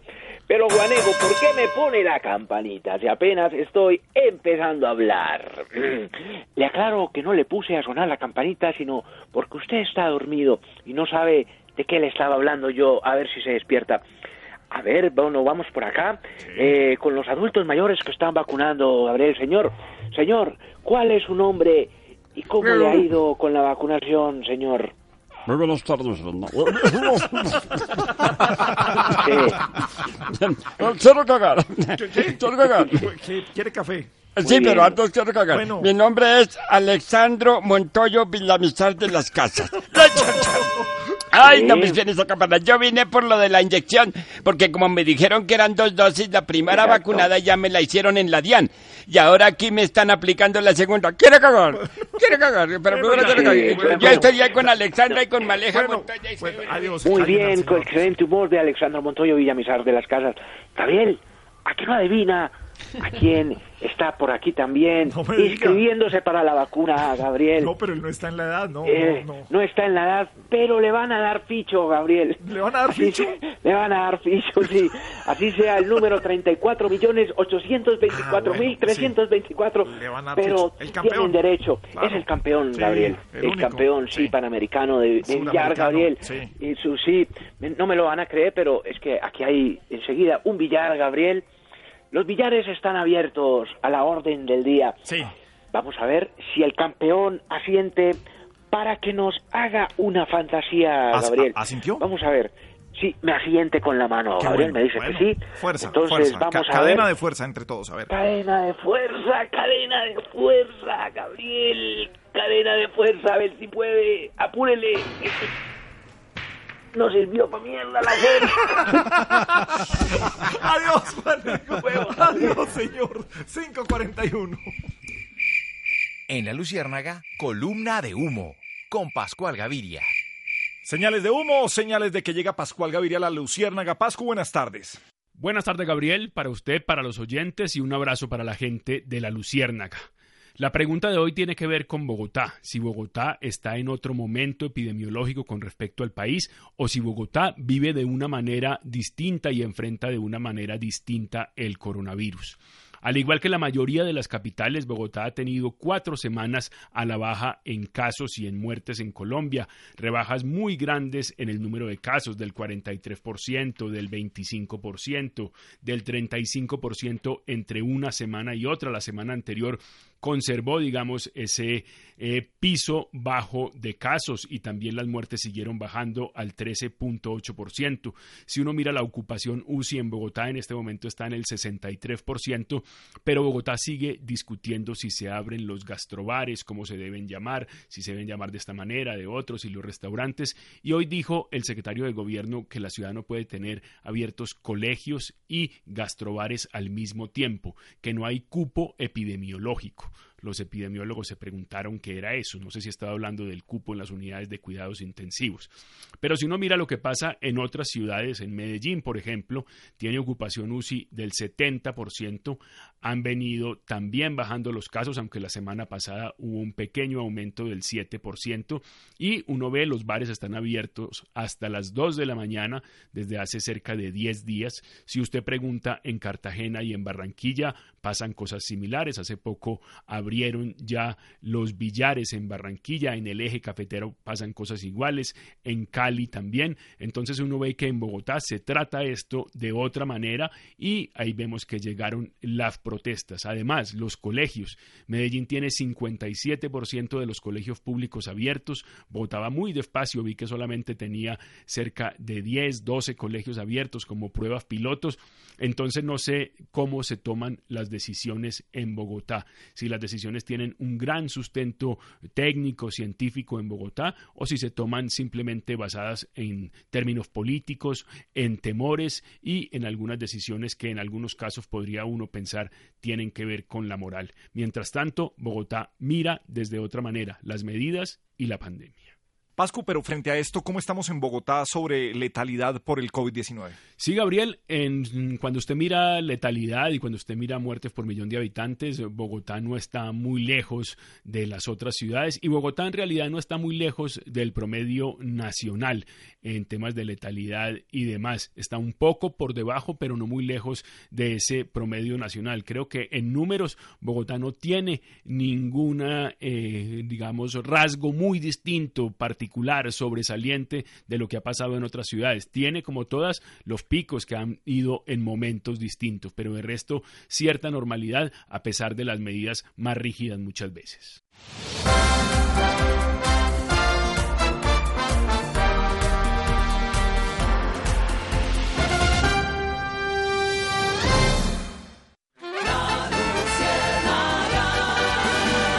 Gabriel de las Casas es Caracol Radio. Bien, sigue la Luciérnaga en Caracol. Villar, una buena noticia en Barranquilla. Entregan 1.100 portátiles a niños de colegios eh, públicos. Aquí seguimos pendientes de las tablets, pero hablemos de esta noticia.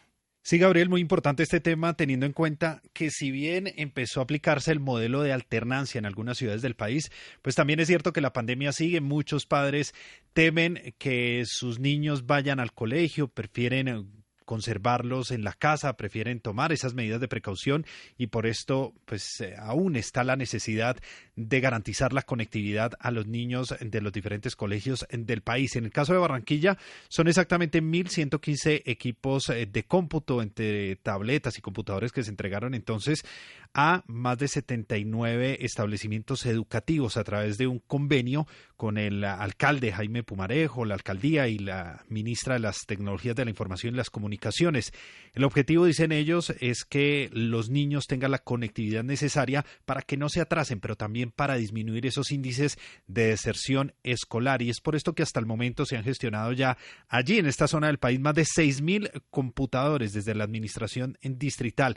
Es muy importante tener en cuenta que esas eh, tablets y esos computadores se están entregando en calidad de préstamo, dicen ellos, con el objetivo pues, de que los niños los cuiden, cuiden esos equipos, pero además para incentivarlos a continuar en clases mientras eh, desarrollan o mientras eh, tienen, cuentan con ese equipo. Bien, pero mejor contada está a ritmo vallenato con el compa Hincho.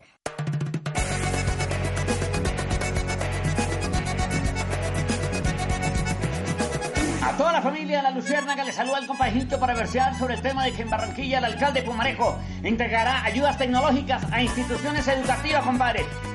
Y, esto es una maravilla. Créanme lo que canto, el alcalde y la Mintic, créanme lo que canto, el alcalde y la Mintic entregarán computadores, ¿verdad? No les voy a mentir. Oye, compadre, yo oí el chisme, yo sí lo oí, y dice así, compadre.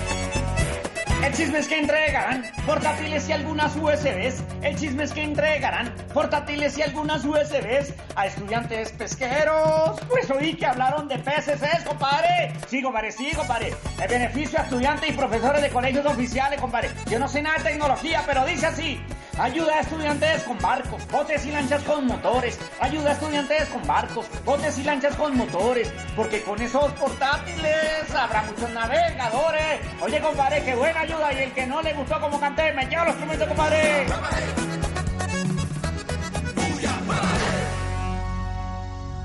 Gracias, compa. Nunca sobran las frases de Joaquín Sabina. Lo nuestro duró lo que duran dos peces de hielo en un whisky on the rocks.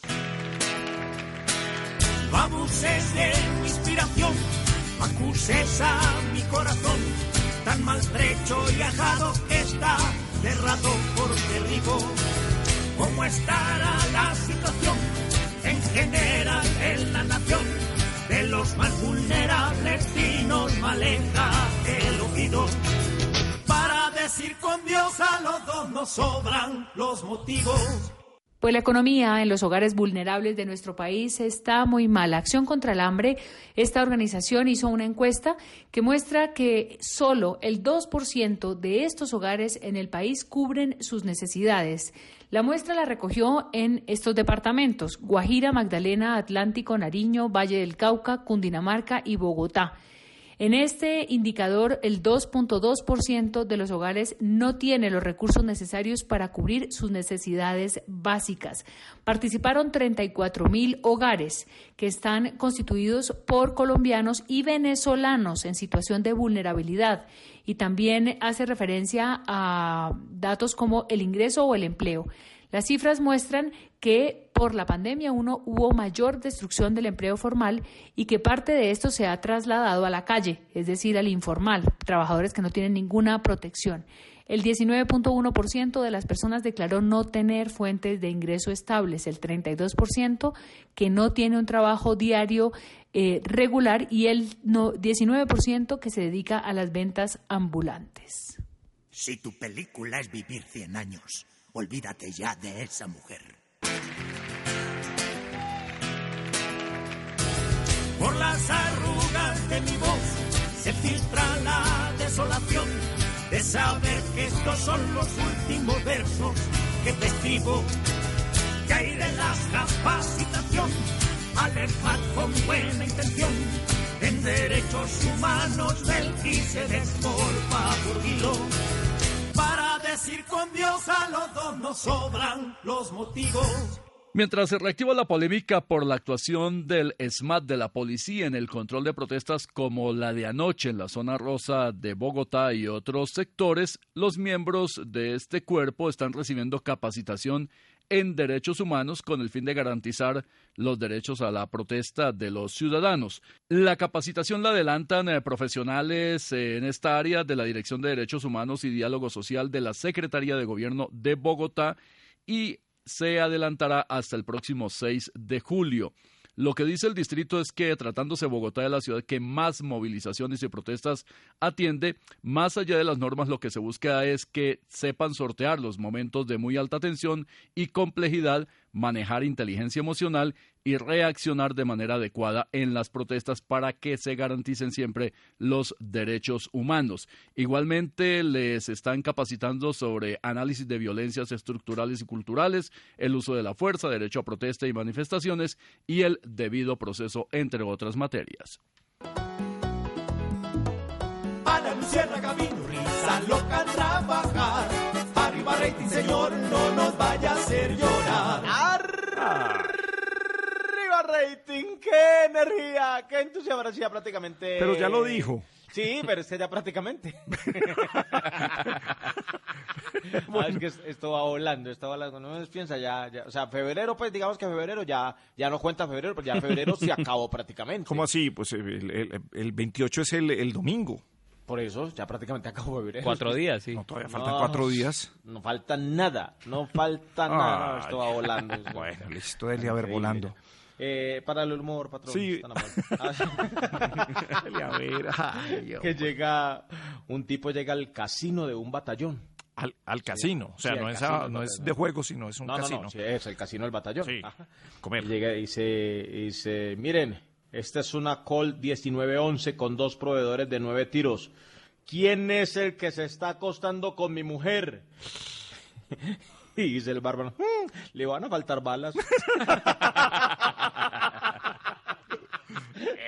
Dañado.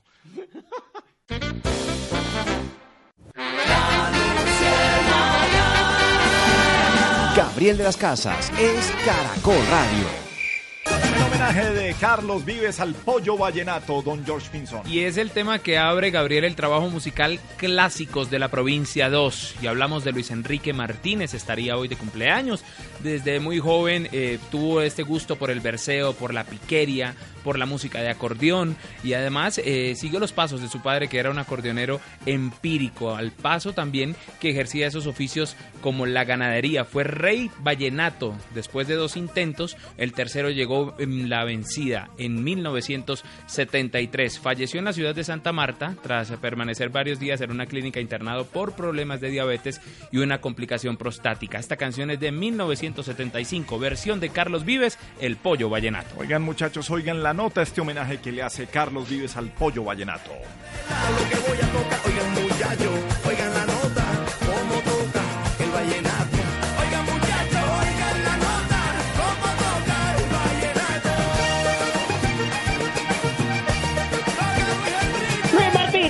pollo vallenato, es con verdad lo que voy a tomar. No, esa no se la sabía, Chivo. Esa sí fue ahí que se la aprendió. Esa no se la sabía. No, venga. muchachos, oigan la nota, cómo toca el vallenato.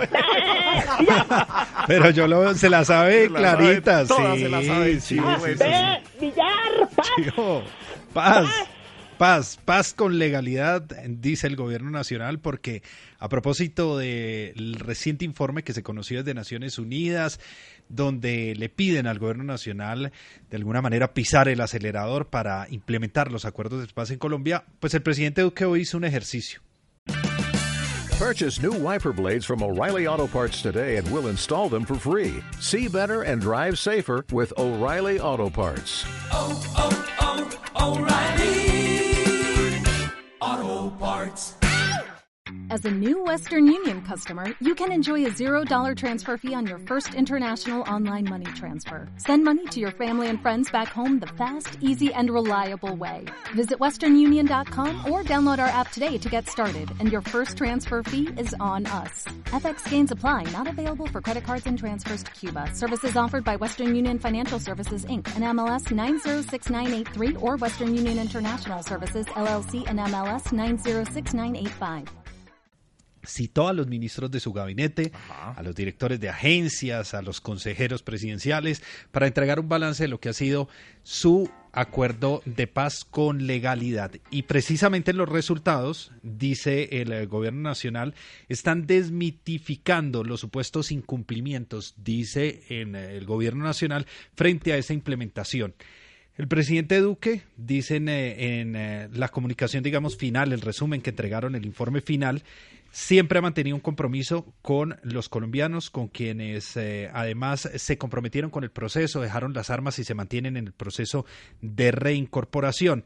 Pese, dice, a quienes pretenden desconocer los avances alcanzados y promover una odiosa división entre supuestos amigos y enemigos de la paz. Pues básicamente, Gabriel, aquí hacen un resumen donde incluyen más de 10 billones de pesos que aseguran se tienen destinados para el 2021 para los temas de eh, la implementación de los acuerdos de paz. Además destacan al menos 40 sentencias condenatorias y más de casi 400 capturados por los homicidios y ataques a excombatientes en, reincom- en reincorporación y a sus familiares. Pues ahí están las cifras del Gobierno Nacional, Gabriel, las encuentra en caracol.com.co. También están las cifras de Naciones Unidas y lo que dicen las ONG en el país. Como dicen ahí, usted tiene la información, que la gente compare y se lleve sus conclusiones. A las 6.11 vámonos para Boyacá.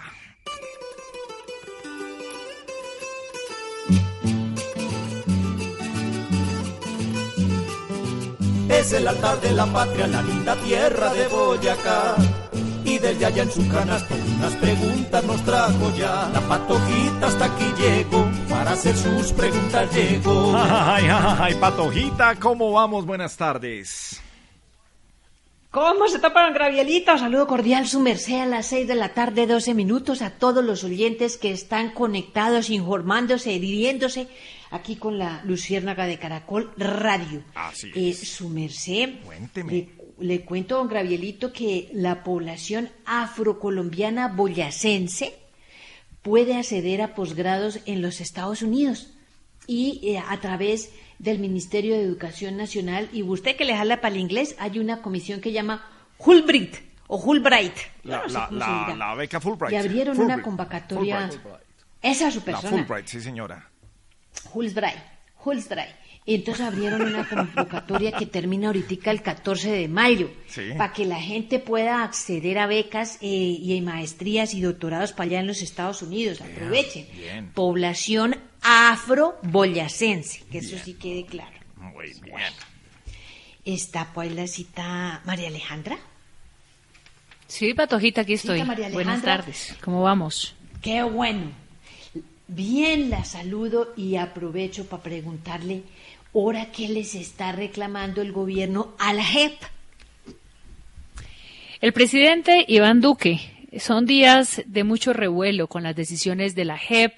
Realmente se están moviendo unos hilos alrededor de estas decisiones de la Justicia Especial para la Paz y quizá el país no dimensionaba lo que iba a significar políticamente para la, para la historia y para los responsables de tantos hechos eh, en el conflicto armado. Pues el presidente Duque eh, lo tiene claro y por eso se ha referido hoy a eso le ha pedido a la JEP verdades objetivas en las sentencias y no en los micrófonos.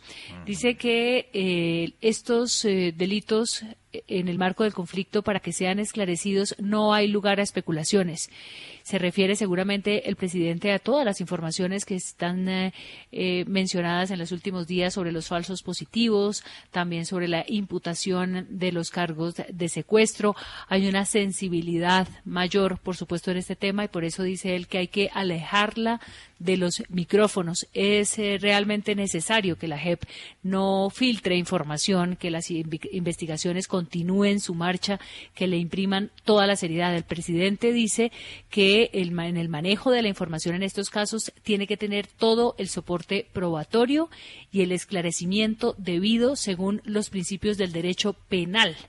Ahí cuando dice los de derecho penal, entonces uno no sabe cuál es la confusión que pueda existir en una justicia transicional, que es lo que define y lo que sustenta la existencia de ese tribunal especial en Colombia.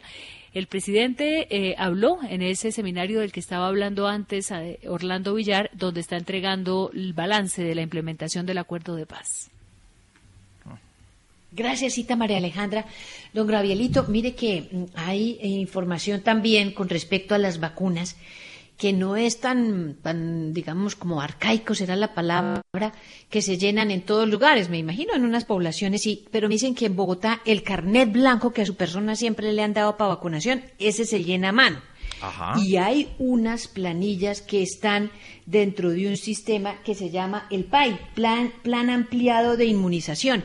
Pero eso sí, don Orlandito, tiene que ir mancomunado con otros registros como el del el PISIS, es que llama el otro, ¿no, don Orlandito? El PISI, sí, es una plataforma patojita utilizada para ese intercambio de información en todo el sistema de seguridad y de protección social. Entonces ese PAI patojita que, que lo, lo hemos verificado, lo manejan las secretarías, lo manejan las secretarías de salud y allí está registrado toda la persona y su esquema de vacunación. Si no se actualiza desde la Secretaría de Educación, ese desde la Secretaría de Salud, perdón, pero Sí, además, eh, de Patojita, salud. De las Secretarías de Salud, pero además con las EPS, que son las que están aplicando las vacunas, y no se sube esa información a la plataforma PISIS, pues no se puede hacer la verificación por parte de los organismos de Sí, control. no se hace nada. Patojita, es que, a Así ver, es, la vacu- a ver, nada. toda la vacunación es muy seria, la de los niños y la del COVID-19, como para que tengamos esos cartoncitos amarillos y esas eh, eh, cositas hechas a mano, sin sellos ni nada que, no- que, que nos daban. Eso, esto no se puede seguir jugando así. A propósito, Patojita, déjeme que sale número de vacunación en Colombia, Orlando Villar. Sí, ya el número de dosis aplicadas, por fin el país llega a las 50 mil vacunas de, de Pfizer que llegaron hace ocho días. Tenemos ¡Echamos exactamente voladores! No, no, pero Patojita, pero eran 100 mil diarias. la foto. Sí. Imagínese, pero 50.000. apenas llegando a, cinco mil, a 50 mil ya es para echar voladores. Porque el paso que 50.524. vamos- Ahora, Patojita, hay que tener en cuenta que son 50.524, pero hay más de 290.000, es decir, casi 300.000 que llegaron al país, incluyendo las de Sinovac, y aquí ya estamos contando las de Sinovac, porque esa diferenciación no la hace el conteo. Recordemos que ayer Bogotá, ya Amazonas inició con esa vacunación con las eh, vacunas chinas, entonces no sabemos si son las 50.000 de Pfizer o si ya Ah. estamos contando cuáles. Lo Cuando uno importante es que- avanzar y avanzar rápidamente. Sí, pero cuando uno tiene que pedir aclaraciones que no está claro nada. Bueno, Patojita. Bueno, don Gravielito, eh, le voy a preguntar a Melquisedec, pero antes, don Gravielito, muchos sectores, como hemos hablado del turismo, pues quieren reactivarse. Eh, los centros vacacionales, los parques, y uno de ellos que hemos mencionado acá, porque si no van a tener que volverse a cerrar. Y ahí es donde los empleados que trabajan en estos parques, pues empiezan a ver las duras y las maduras. Le hablo su merced del Parque Jaime Duque, cumple 38 años. Este fin de semana hay concierto de María Mulata, Orquesta Sinfónica de Tocancipá y muestra de la obra del artista Jonathan Cadavid, que ha hecho murales. Vayan, que va a estar bonito este fin de semana. Y ojalá no se tengan que cerrar este ni ningún otro. Don Melquisedec. Patojita, buenas ¿cuál tardes. advertencia legal hay? Sí, señora. Bien será gracias a mi Dios. ¿Cuál advertencia legal hay para quienes incumplan con las cuotas alimentarias de los chinos, de los hijos? Pues esta noticia es muy importante porque ya la Corte Constitucional ha dado vía libre al proyecto de ley que queda pendiente de sanción presidencial que crea el llamado REDAM. En Colombia, que nos encantan las siglas para designar los servicios del Estado, el REDAM significa Registro de Deudores Alimentarios Morosos, es decir, aquellos que incumplen las decisiones judiciales o las conciliaciones para responder por sus hijos, Pero- especialmente hombres. Pero ahora sí, ahora sí va a funcionar bien eso. Va a funcionar, entre otras razones, porque si usted incumple tres cuotas Ajá. de las ordenadas o por conciliación, esa persona no podrá contratar con el Estado. Si es funcionario público y lo registran en el REDAM, entonces será suspendido del cargo hasta que pague.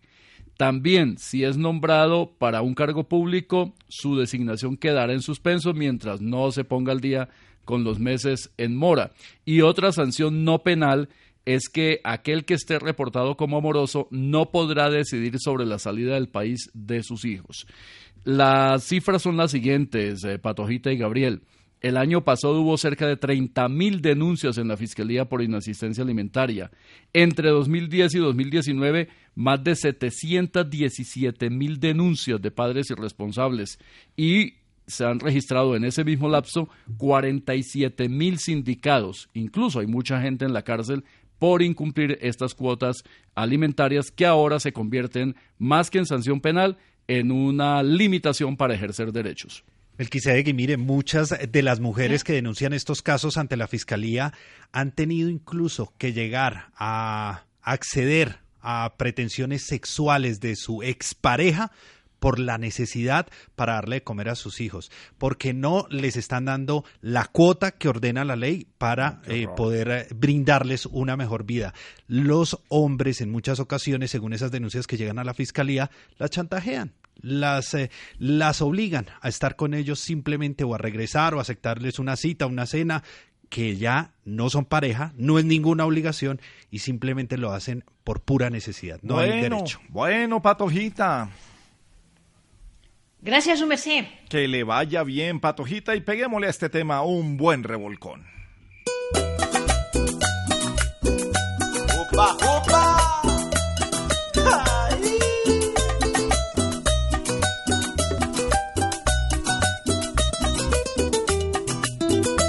Se vienen nuevos castigos con una ley necesaria para aquellos que no cumplan con la cuota alimentaria. Al padre que no responda y que a sus hijos deseche, en las centrales de riesgo le van a sacar la leche.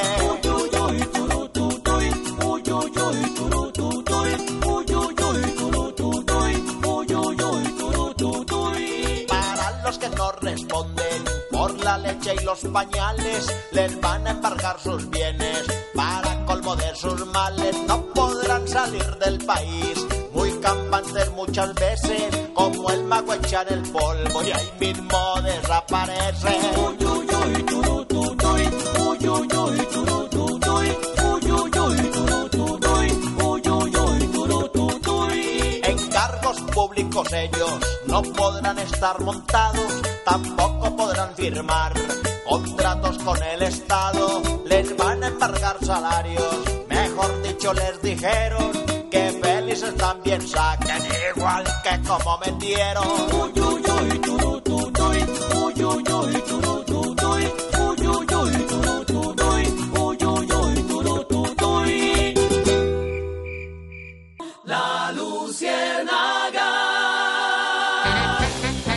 Caracol Radio, más compañía. 624, hombre, hace hambre a esta hora. Bueno, yo vivo con hambre todo el día también. Pero No, vamos. esa máquina sobrevive gracias a Gabriel. Vamos más bien a la cocina de Hediondini y Pavarotti. Es socio. Liliano, pronto, ciao, buona serata. Ciao, vai? buona serata, Carlo, Carlo, buona serata. come stai? Come stai, Che risini, che risini tani fai madrini. Les parla su Chef Hediondini Prego. Paparotini. Prego, yo soy nato, nacido en el barrio Palermo, en la localidad de Teusaquillo, en la Bogotá. Saludo a Oscareto Penini. Él es la parola mayor de la cocina La italiana. parola mayora, la parola de la parola vergogna. mayor y es la parola más famosa, la parola de la vergogna. La palabra de Su la verdad, sí. Así es. Su parola es la que manda la parada. O sea, su palabra. ¿Mi capichi? Pero claro que yo capichi. Y, y ya calmado que Diondini. Io, no, io. no me ayude tanto con esas presentaciones. Yo solo cumplo con ser el orgullo de Bérgamo, aunque estamos tristes porque perdió Atalanta. Nadie me saca de ahí, de Bérgamo. Oiga la otra en Termini. Está que se le sale ese pulmoncini. Cerramos la cocina. Hoy sí estoy esgarrando mejor. Por coronavirus se cierra la cocina en este No. momento. No me traiga En eso. este momento se cancela la cocina.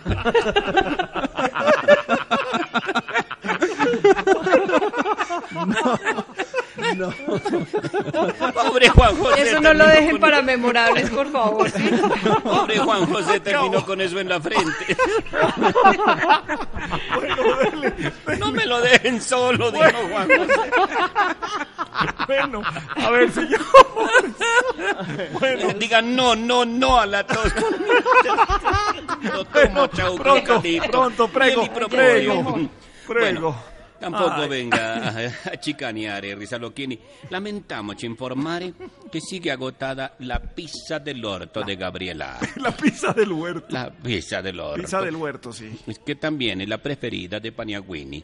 Sí. Solo tenemos ingredientes para cocinar los calzones rellenos del panita Orlando Villar. Son pequeñiticos, pero eso sí son muy maluquitos. Ah, bueno. Ya a vacunar o mejor a cocinar. Hoy prepararemos un risotto a la diplomacia colombiana. Pero no más. No, es un no. plato Quieto, que quieto, problema como arroz, pero a la Cancillería solo le genera risotadas. ¿Qué tal mi juego con la parola? Con la Ah, palabra. La palabra, sí. Y para que coja chabore se le inserisce... Chabore? le- Chabore? eh, Chabore. Cheleín cherizi, o sea, le agregamos un diente de ajo, porque a jodidas que está en la diplomacia, ese es nuevo. En este risotto, en este risotto lo que más vemos son problemas como arroz. En realidad tiene problemas y más problemas. Hola, buenos días, mi pana. Buenos días, bienvenido a Sherwin Williams. ¡Ey! ¿Qué onda, compadre? ¿Qué onda? Ya tengo lista la pintura que ordenaste en el ProPlus app. Con más de 6.000 representantes en nuestras tiendas listos para atenderte en tu idioma y beneficios para contratistas que encontrarás en aliadopro.com. En Sherwin Williams somos el aliado del PRO. Más que arroz. Se revuelve todo esto y ya veremos quién se lo sirve. Y andiamo, Hediondini, que esto no va bene. Tú so sabemos que esto es un relleno. Y hasta aquí la cochinata de Hediondini Paparatini, pero en ocho días vengo a contarle las cochitas que en mi cocina les tengo. Y no olviden llamar al 314-288-8888. Mucho obrigado, milagriño. Y que se mejore Alessandra. Milagriño. bueno. La Luciérnaga.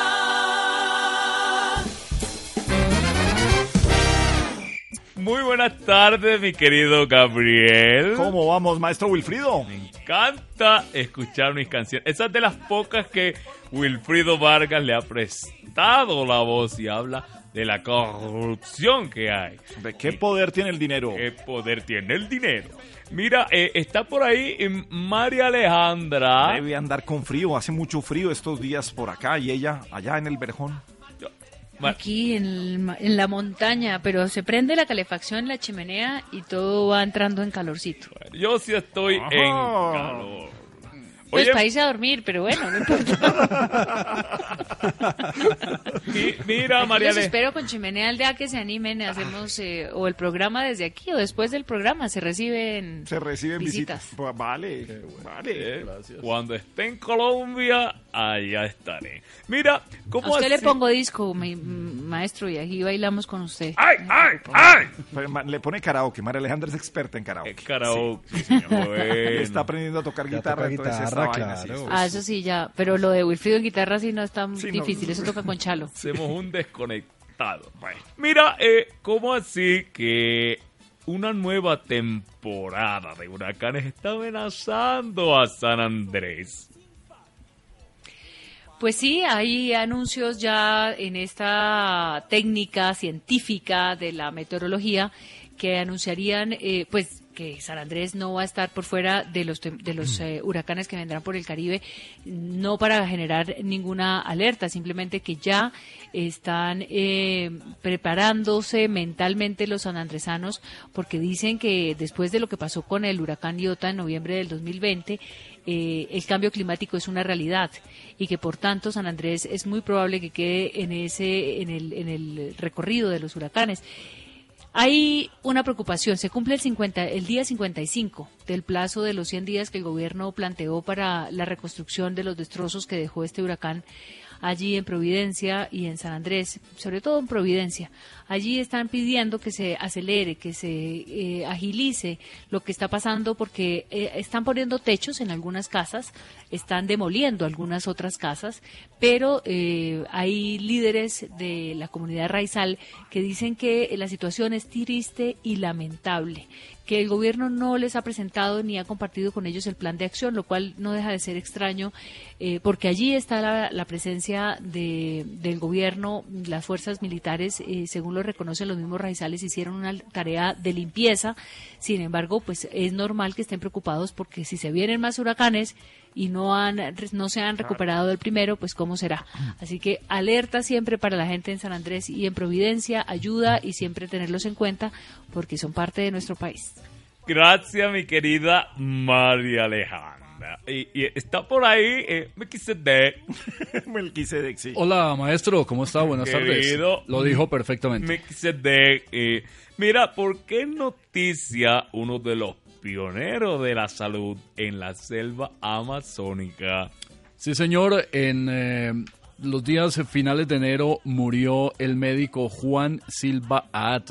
se está proponiendo en el Amazonas, en Leticia, que el hospital de esa capital lleve su nombre como un homenaje a más de 40 años que este hombre dedicó, fundó el hospital en los años 60 y además adelantó una enorme tarea en la investigación eh, ofídica, en eh, la detección de mm, eh, elementos que pudieran permitir prevenir las eh, mordeduras de, De serpientes. serpiente, Y eh, además él logró El con suero antiofídico. el suero antiofídico hizo investigaciones con el Instituto Butantan de Brasil, que ahora se ha vuelto muy famoso porque ha hecho parte de todos los trabajos para la vacuna del COVID. Eh, así que el doctor Juan Silva Ad, mm, dicen en el Leticia, no ha recibido el reconocimiento que se merece. Se graduó en la Universidad Nacional, llegó al Amazonas en 1962, fundó el hospital en compañía de un norteamericano que después fue muy famoso en algunas historias eh, con la famosa isla de los micos, Mai Salikis, que fue el hombre que abrió el turismo en el Amazonas y que también eh, propuls- eh, eh, ayudó a impulsar mejor las tareas que adelantaba el doctor Juan Silva Ad, que ha fallecido, reitero, a finales de enero y ahora se está proponiendo en ese departamento que el hospital, que ha sido eh, dotado en estos últimos días de un buen servicio, lleve su nombre como homenaje póstumo. Bueno, Butantan y Maisalicus, ¿no? Mike Salikis. Muy bien. Maestro, muchísimas gracias. Gracias a ti, Gabriel. Un saludo a todos. 6.39, tiempo de abrir nuestro lindo programa. El precio es corrupto.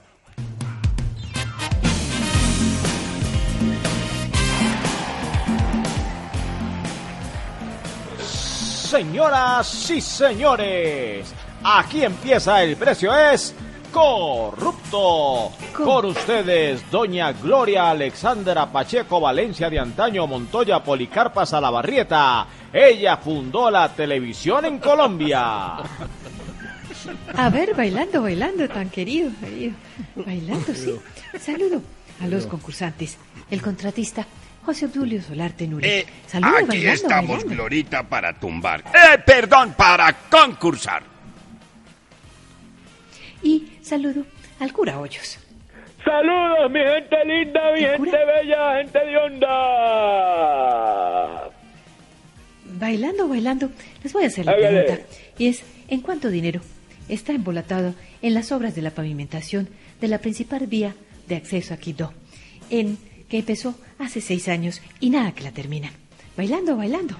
Las opciones. Y las opciones son A, 5 mil millones de pesos, B, 100 millones, C, 13 mil 230 millones. Yo, yo. Oprimió, oprimió al cura Hoyos. Eso es correcto.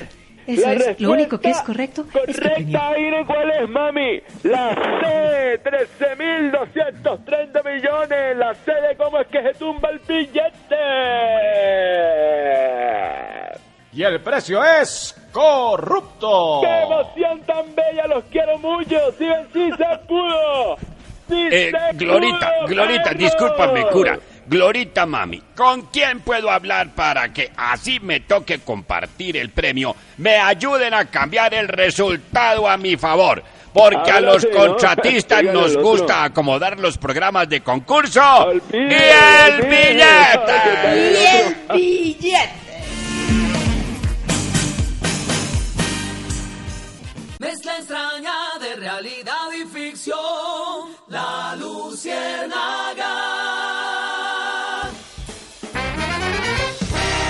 Caracol Radio, más compañía. Bueno, Villar, a las 6:43, pronunciamiento de la Corte Constitucional eh, tiene que ver con el Código Sustantivo de Trabajo.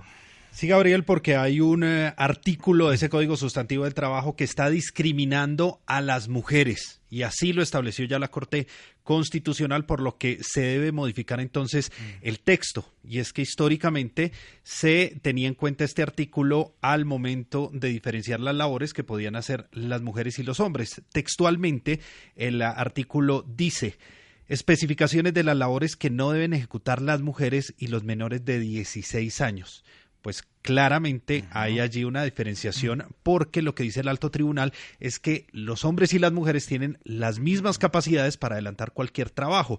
Ya la eh, Procuraduría se había pronunciado, había enviado un concepto donde precisamente explicaba que se trataba de una discriminación que se hace en el Código de Trabajo teniendo en cuenta pues que hay equidad de género, debe haber equidad también en eh, esos textos y por supuesto eso hace que los trabajadores puedan llegar a vulnerar los derechos de las mujeres evitando que hagan algún tipo de labor. Pues se deberá entonces, según la Corte Constitucional, Gabriel, modificar el texto del Código Sustantivo del Trabajo, el artículo 108. Maleja en Venezuela, Maduro eh, sigue expulsando embajadores. ¿Ahora de quién se trata?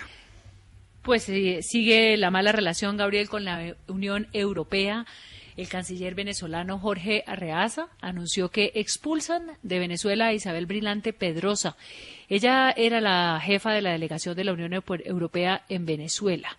Dice, Pedro, dice Jorge Arreaza, el ministro de Relaciones Exteriores, que esto es en respuesta a las recientes sanciones que emitió el bloque europeo contra 19 funcionarios venezolanos. Es la segunda vez que el gobierno de Venezuela intenta expulsar a esta alta representante de la Unión Europea. En marzo del 2020, el mismo Nicolás Maduro frenó esa expulsión, pero eh, hoy dicen que tiene que reflexionar, entre comillas, más la Unión Europea esa relación eh, con Venezuela.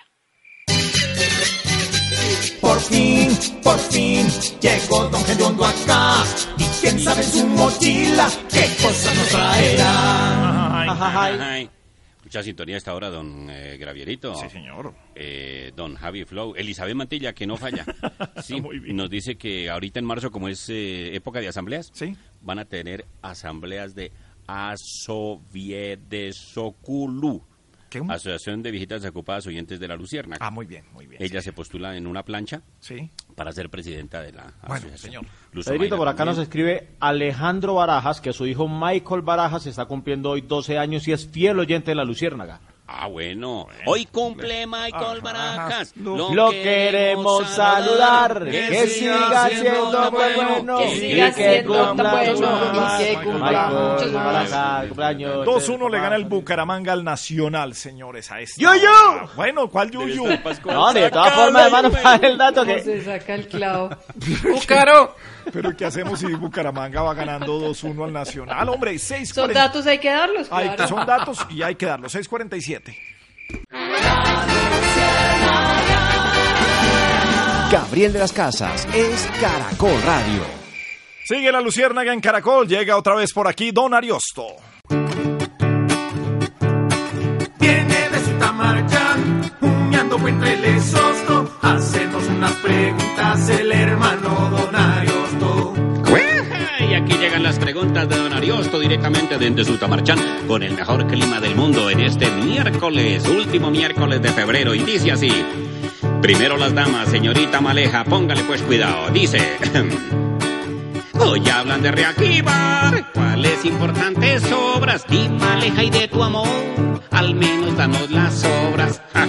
y las migajitas. Se habla de la reactivación de la economía a través de las megaobras, ese término que se ha acuñado en Colombia para hablar de obras de infraestructura enormes, proyectos que tienen una gran inversión, que se denominan de la quinta generación de las concesiones 5G y que suman en total una meta de inversión de 138 billones de pesos en 554 proyectos. Pues para el 2022 faltará todavía lo que queda del 2021, entrarán en eh, acción ocho de estas megaobras, en un total de 30 billones de pesos, que esperan generar 2.5 millones de empleo. Serán grandes proyectos de infraestructura para mover el empleo, mover la inversión y cumplir ese compromiso por Colombia, que es como se ha denominado este plan de desarrollo. Y ahora la pregunta es para el maestro Milquiades. Eso, maestro. Maestro el burro, el este con la mano. Más berraco el colibrí que lo mete volando. En la guitarra el maestro Chalo Álvarez, el colibrí de la canción. Dice así, póngale pues cuidado. ¿Cuál nueva preocupación tienen ahora los lecheros? Dígame que no nos deje, tomaban como el ternero. y no dirá ni mu. Sí, señor, la preocupación que tienen los lecheros colombianos es que desde el año 2026 podrá ingresar a Colombia leche de Estados Unidos sin arancel, sin pagar nada, porque finalizará el periodo de desgravación que está fijado en el Tratado de Libre Comercio con ese país. Y aumenta la preocupación también porque las cifras indican que solo en enero pasado llegaron al país 8 mil toneladas de leche y unas 80 mil el año pasado, mientras que el contingente era de apenas 10 mil toneladas.